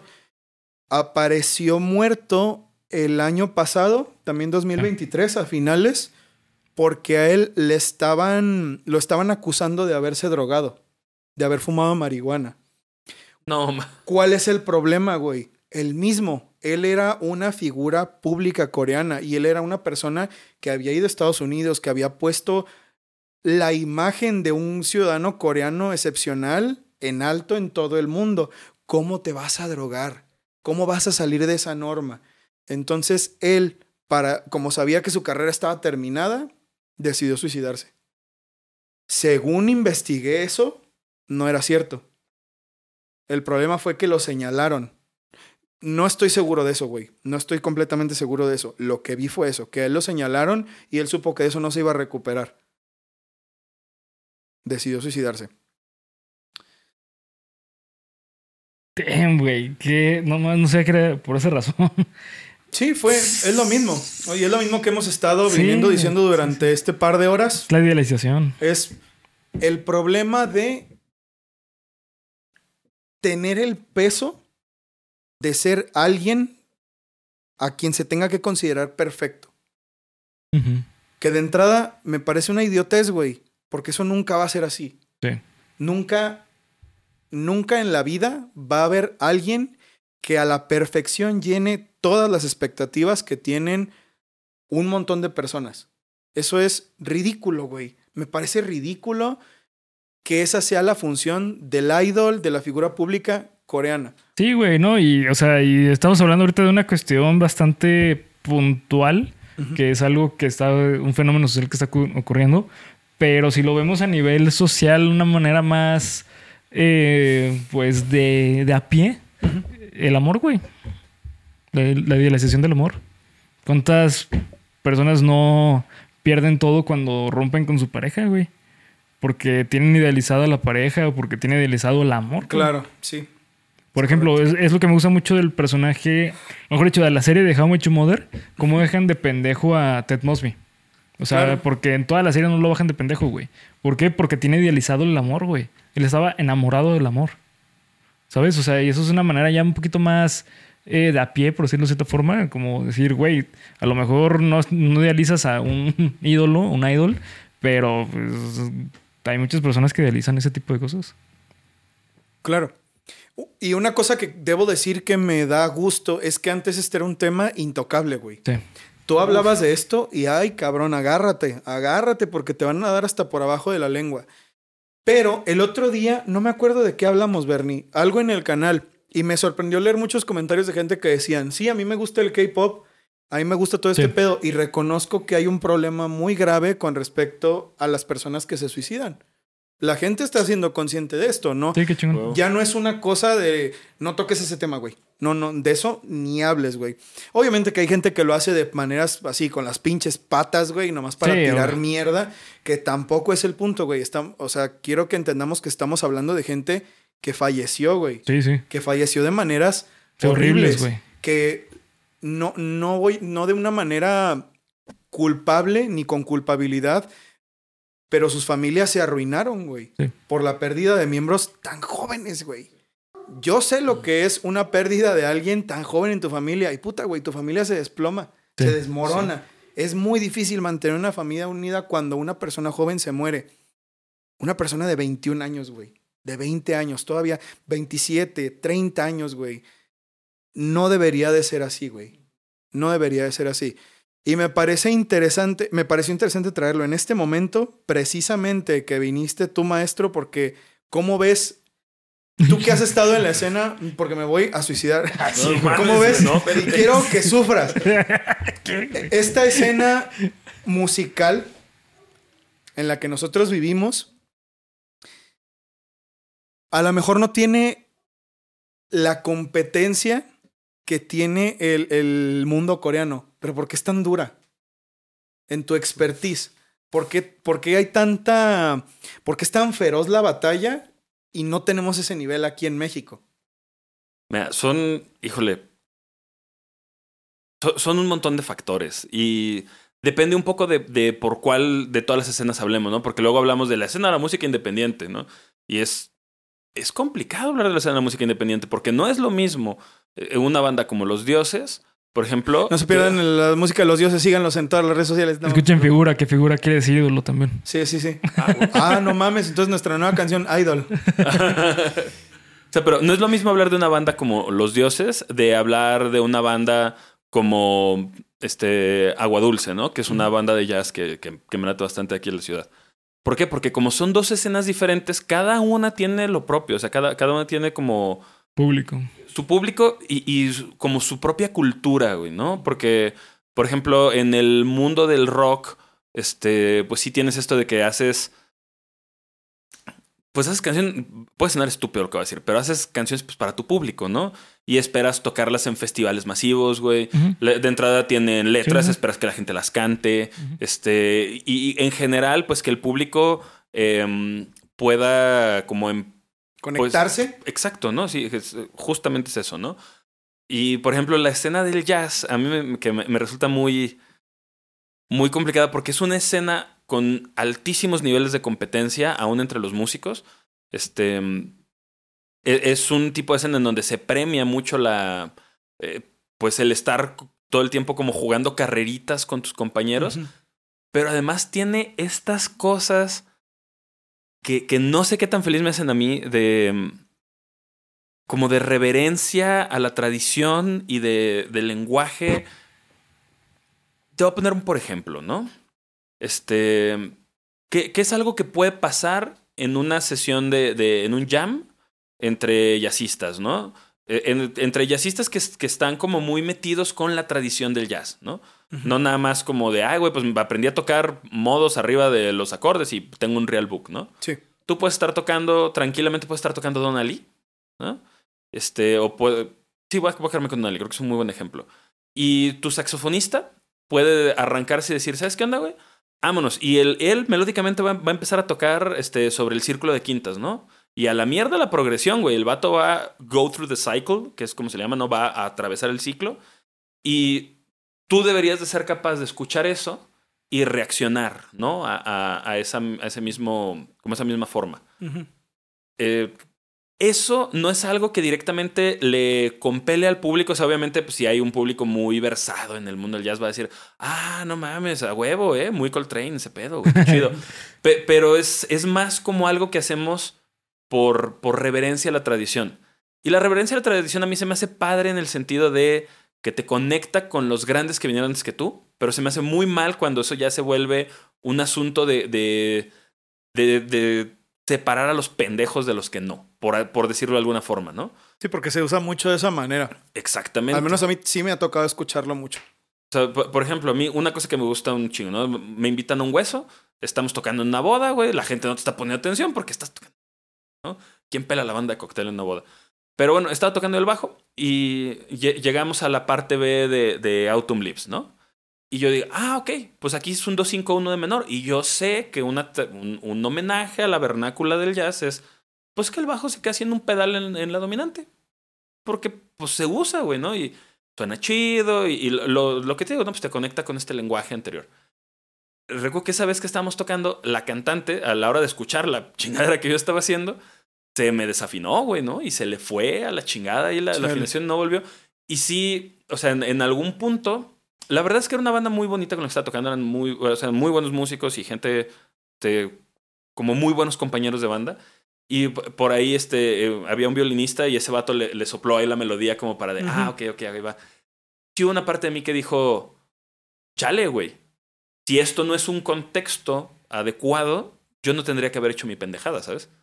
O sea, no lo hice de entrada con una mala intención, pero sí me ha tocado ver este, músicos que, que lo hacen, güey, ¿no? O sea, músicos que, que tienen este pedo como de que, así, así muy acero, güey, así. Y en mala Vamos a onda ver te si es sacan de cierto. pedo. Exactamente. No se ¿no? pierdan el análisis de Whiplash el viernes porque, ah, cabrón, ¿cómo va a venir de esto, eh? Sí, sí.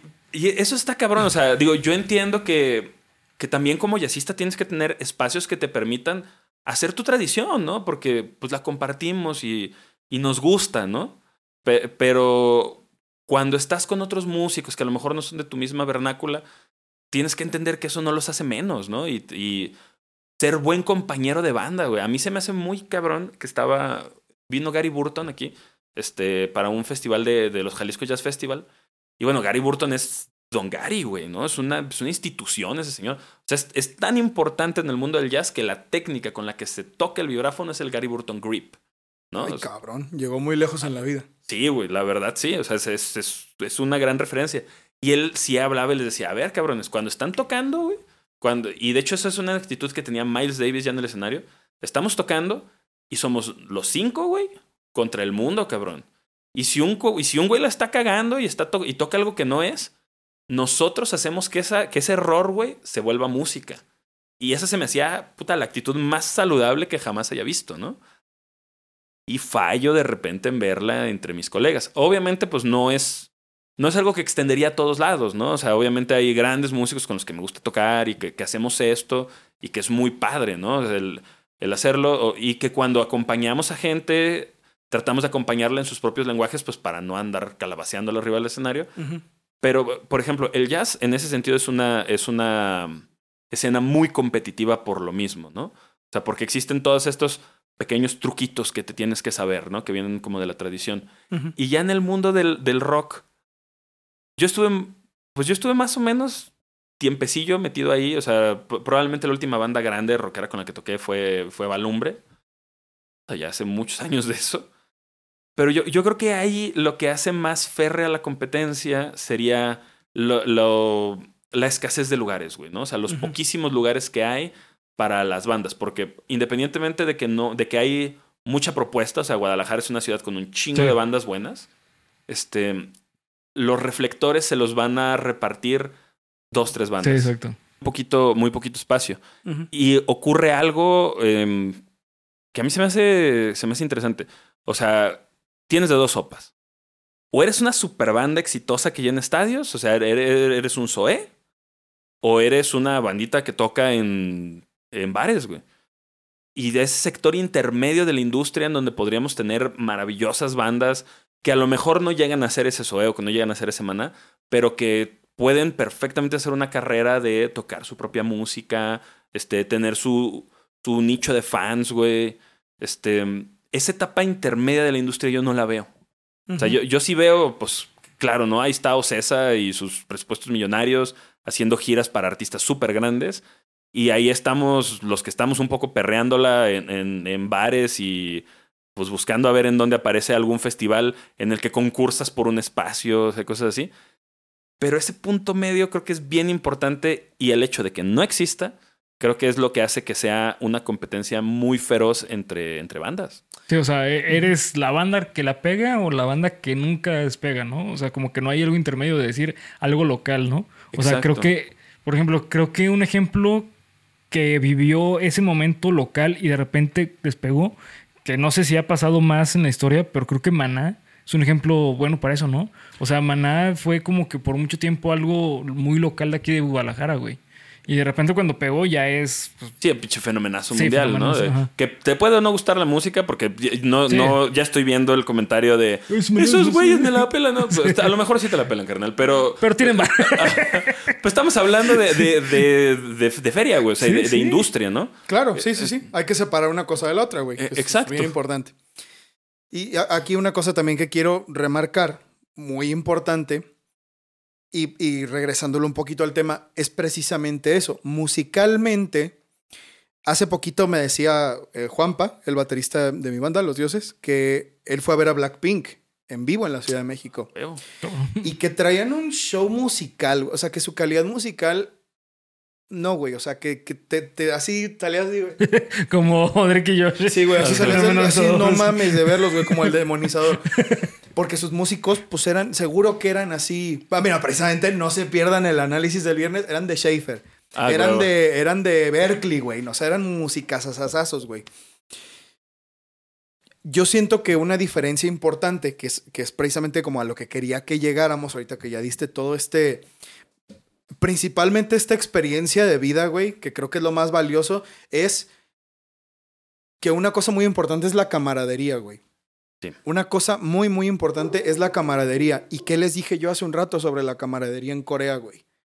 No sé, no hay. ¿No güey. hay? Sí, pues te, te pisan. Si yo voy contigo y te digo, Oye, maestro, fíjate que la neta me está yendo súper mal y tengo este pedo. Tú no me vas a mandar a la verga, tú me vas a decir, ah, mira, güey, yo con mi experiencia de vida, precisamente con todo esto que dijiste, güey, yo no soy ma- mal pedo. Yo creo que la información está para darse, güey. Yo te aconsejo que hagas esto. Yo ya le hice así y me salió bien. Yo ya le hice así y no me salió bien, güey. Hazle así. Probablemente, güey, si tú haces eso siendo parte de una banda de idols, pues te van a tirar mierda, güey. Vas a ser el débil, vas a Sí. ser el... El problema es el capitalismo, güey. es que, güey, sí, o sea. No es meme, güey, es en serio. Con, con eso se cierra, Capitalismo. con eso se cierra el episodio. Eh, o sea, to- todo lo que ha- hablamos aquí es el crecimiento de Corea por medio del capitalismo, güey. El capitalismo eh, surge como, mejor dicho, no surge, mejor dicho, el capitalismo es la idea eh, socioeconómica de decir, tú como, eh, como eh, persona tienes el trabajo para superarte. O sea, por eso surgen como estas ideas de, de creer que con poner un negocio te a hacer rico, ¿no? O sea, que es como el objetivo de grande, ¿no? Y obviamente tiene que ver con esta cuestión del capital humano y, bueno, un chingo de, de- de cosas. Pero al fin y al cabo, eh, ese desarrollo de Corea por medio del capital fue por medio de exigencias de trabajo cabroncísimas, Explotación laboral, güey. Sí, güey. Tal Sí. cual. Esclavitud en algún punto. Yo diría que sí. ¿Sí? Y aquí está la otra parte, güey.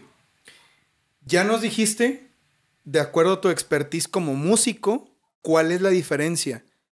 ¿Por qué aquí, socialmente hablando, en tu expertise como psicólogo, no llegamos a ese punto como en Corea? Porque aquí, a pesar de que pasa todo esto, no ves a bandas así peleándose a muerte y los que no llegan se suicidan. ¿Cuál es la diferencia? ¿Cuál es la diferencia de eh, México con Corea? Ah, pues eh, principalmente tiene que ver con la idiosincrasia de, de- del mexicano y del coreano, güey. O sea, eh, en México es justamente lo que decía el, el maestro. O sea, aquí en México es como, ah, ni pedo, güey. Es como de, ah, el chile si, por ejemplo, no hice la tarea, ni pedo, güey. O sea, no pasa de que me regañen, ¿sabes? O sea, no pasa a mayor y ya la siguiente semana la hago, güey. ¿Sabes? En Corea, pues no, en Corea, si no haces la tarea, güey, es de que, güey, ya valiste verga, tu calificación va a bajar a lo mínimo y ya no vas a tener oportunidad. Aquí hay muchas. eh, Aquí la sociedad se apoya mucho porque sabemos que eh, no importa cuánto la cagues, mientras no sea algo demasiado pasado de verga, güey, te podemos seguir apoyando. ¿Por qué? Porque existe esta, justamente como mencionaba, esta eh, amistad entre, entre iguales, güey. Claro. Y de repente tenemos cosas, o sea, o sea, sobre eso de que no importa que tanto la cagues. O sea, ¿cuántas veces no hemos visto mamás, güey, hacer justificar cosas ya de muy dudosas, güey, a, a- a hijos, ¿no? O sea, porque algo que tú mencionabas era en, en- en la parte del episodio de Corea, eh, en, en la parte en la que hablamos de la historia de Corea, perdón, era esto de que, no, pues si un güey saca malas calificaciones y no trabaja bien, se vuelve una carga para los padres, güey, ¿no? Exacto. Güey, aquí nos salimos. Si, si, si digo que nos salimos a los 30 de la casa, siento que estoy viéndome bien buena gente, ¿eh? A quien le fue puta súper bien en su vida. Sí, no sí, mames, güey, que ya nos descubrió, cabrón, corre. Sí, No, güey. o sea, yo- güey, yo Sí, me sí. tardé un chingo en salirme Sí, a casa de mis sí. jefes, güey. Este, puta, te- tuve un tío que se salió primero mi abuela de su casa cuando falleció, cabrón. Te- Ay, Dios mío, güey, eso estuvo muy fuerte. Vale, güey, Simón. Sí, pues sí, güey. Sí, sí, suena bien culero lo que acabo de No, decir. mames. Y espero que mi familia de no vea esto. verga. Bueno, pues, saludos, güey. Pero sí, güey. Pero o sea, Verga. es- es- ese es el punto, ¿no? O sea, ha- hay una cosa que tenemos culturalmente con el amor incondicional. Sí. Este. Que también es patológico, pero sí. Sí, que te- claro, tiene sus lados oscuros, güey, ¿no? O sea, na- nada es puro bueno en, en- en todo este desmadre. Pero ha- hay una cosa que tenemos en el amor incondicional de la madre principalmente, que es, es una figura muy idealizada en el, en- Sí. en el mexicano, que de alguna forma sirve como red de apoyo, güey.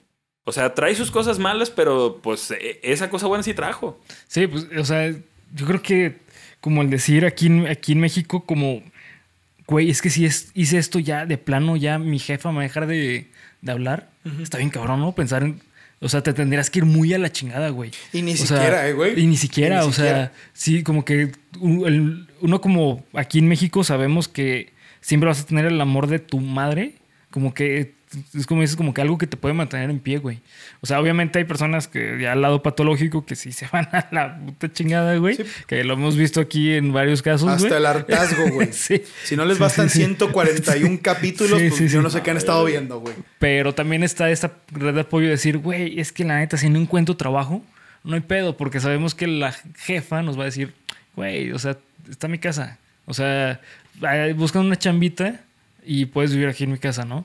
O sea, porque es un amor incondicional. Y, y es algo que está tan culturalmente arraigado en nosotros que, por ejemplo, está. eh, no, se acuerdan de, de estos cuentitos que nos hicieron leer en la prepa de El llano en llamas, güey. Sí, ¿no? claro, Hay güey. un cuento que se llama ¿Qué no oyes ladrar a los perros? En donde el, el papá, güey, va a recoger al hijo. Que el hijo lo, lo vieron que estaba golpeado y tirado en una carretera porque el hijo era un malandro. Y cuando va el jefe, güey, pues te pl- platican y te vas enterando de que la mamá falleció, güey. Y el papá está como si imputado, ¿no? Diciéndole, óyeme, cabrón, pues yo vine aquí a ayudarte nomás por el recuerdo de tu madre, güey. O sea, como dando a entender esto de que, o sea, e- ese amor, ya en este caso hasta como transdimensional, si quisiéramos hablar del cielo y la tierra, güey.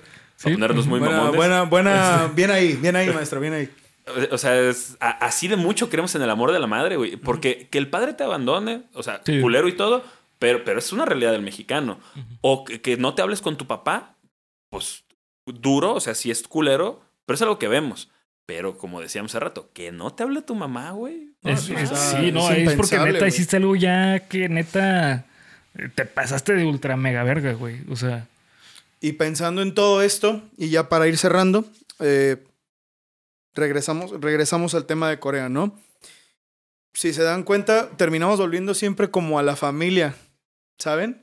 O sea, la- siento que ahí hay un problema muy cabrón. ¿por qué? Porque la familia es el centro de la sociedad, güey. Ah, claro, güey. Las familias son las que construyen los países, güey. ¿no?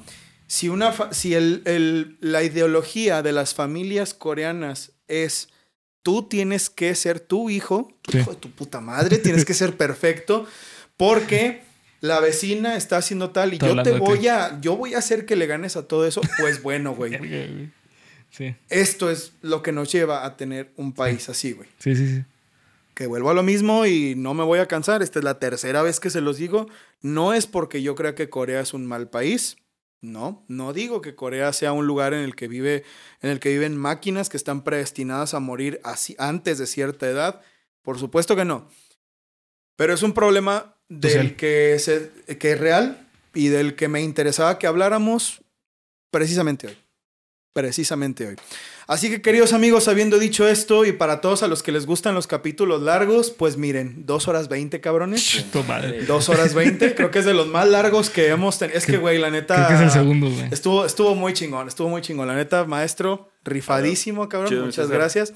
Vamos a cerrar el capítulo aquí. Déjenos aquí abajo sus comentarios. ¿Qué opiniones tienen ustedes? ¿Qué otros datos conocen? ¿Qué otros datos conocen? Este, para complementar toda esta parafernalia de casos horrorosos sobre Corea. Eh, sin nada más que agregar, primero que nada, quiero darte las gracias, maestro. Maestro Marco Gracias. Rayas. Gracias, Eh, Marcos. tus redes sociales, tienes un minuto de micrófono abierto. Dale. Ah, huevo. Este, a mí me pueden encontrar eh, como Marcos Rayas, compositor. Estoy en, en todas las redes sociales. La neta Insta es la que más checo. Entonces, si quieren ponerse en contacto conmigo, ahí es un gran lugar. Este, estoy en el podcast, o sea, soy, soy co-host del podcast eh, ¿Cómo la ves música? Donde hablamos de música, porque no, mames, no creo que el ¿Cómo nombre la lo explicaba. ¿Cómo la ves? Porque como la ves. ¡Ay, no mames! Entonces, nada, es- igual es- estamos en, en YouTube, este, todas las redes sociales. eh, sí, creo que en todas las redes sociales estamos. Pues ahí también me- nos pueden encontrar. Si son de Jalisco, pueden escucharme los martes de 3 a 4 de la tarde en el 96.3 de FM con A través del espejo, un programa chingón. dedicado a la música experimental. Bueno, a la música clásica del siglo XXI. ¿no? Así Entonces- se habla. Bien, bien dicho, bien bajado. y pues nada, este. Ah, claro, y por último está mi canal de GDL Ukulele, que lo pueden encontrar ahí en YouTube, donde subo mis covers y cosas de ukulele. De hecho, ahí tenemos una colaboración. Sí. Y yo. El tema de los viajes de Yoto en ukulele y piano, ¿cómo sonaría? Ah, pues visiten Ukulele GDL para enterarse. Muchas gracias, maestro, por venir. No, Fue una delicia. Y una semana más, Bernie, después de dos horas exhaustivas. Cierra tu capítulo.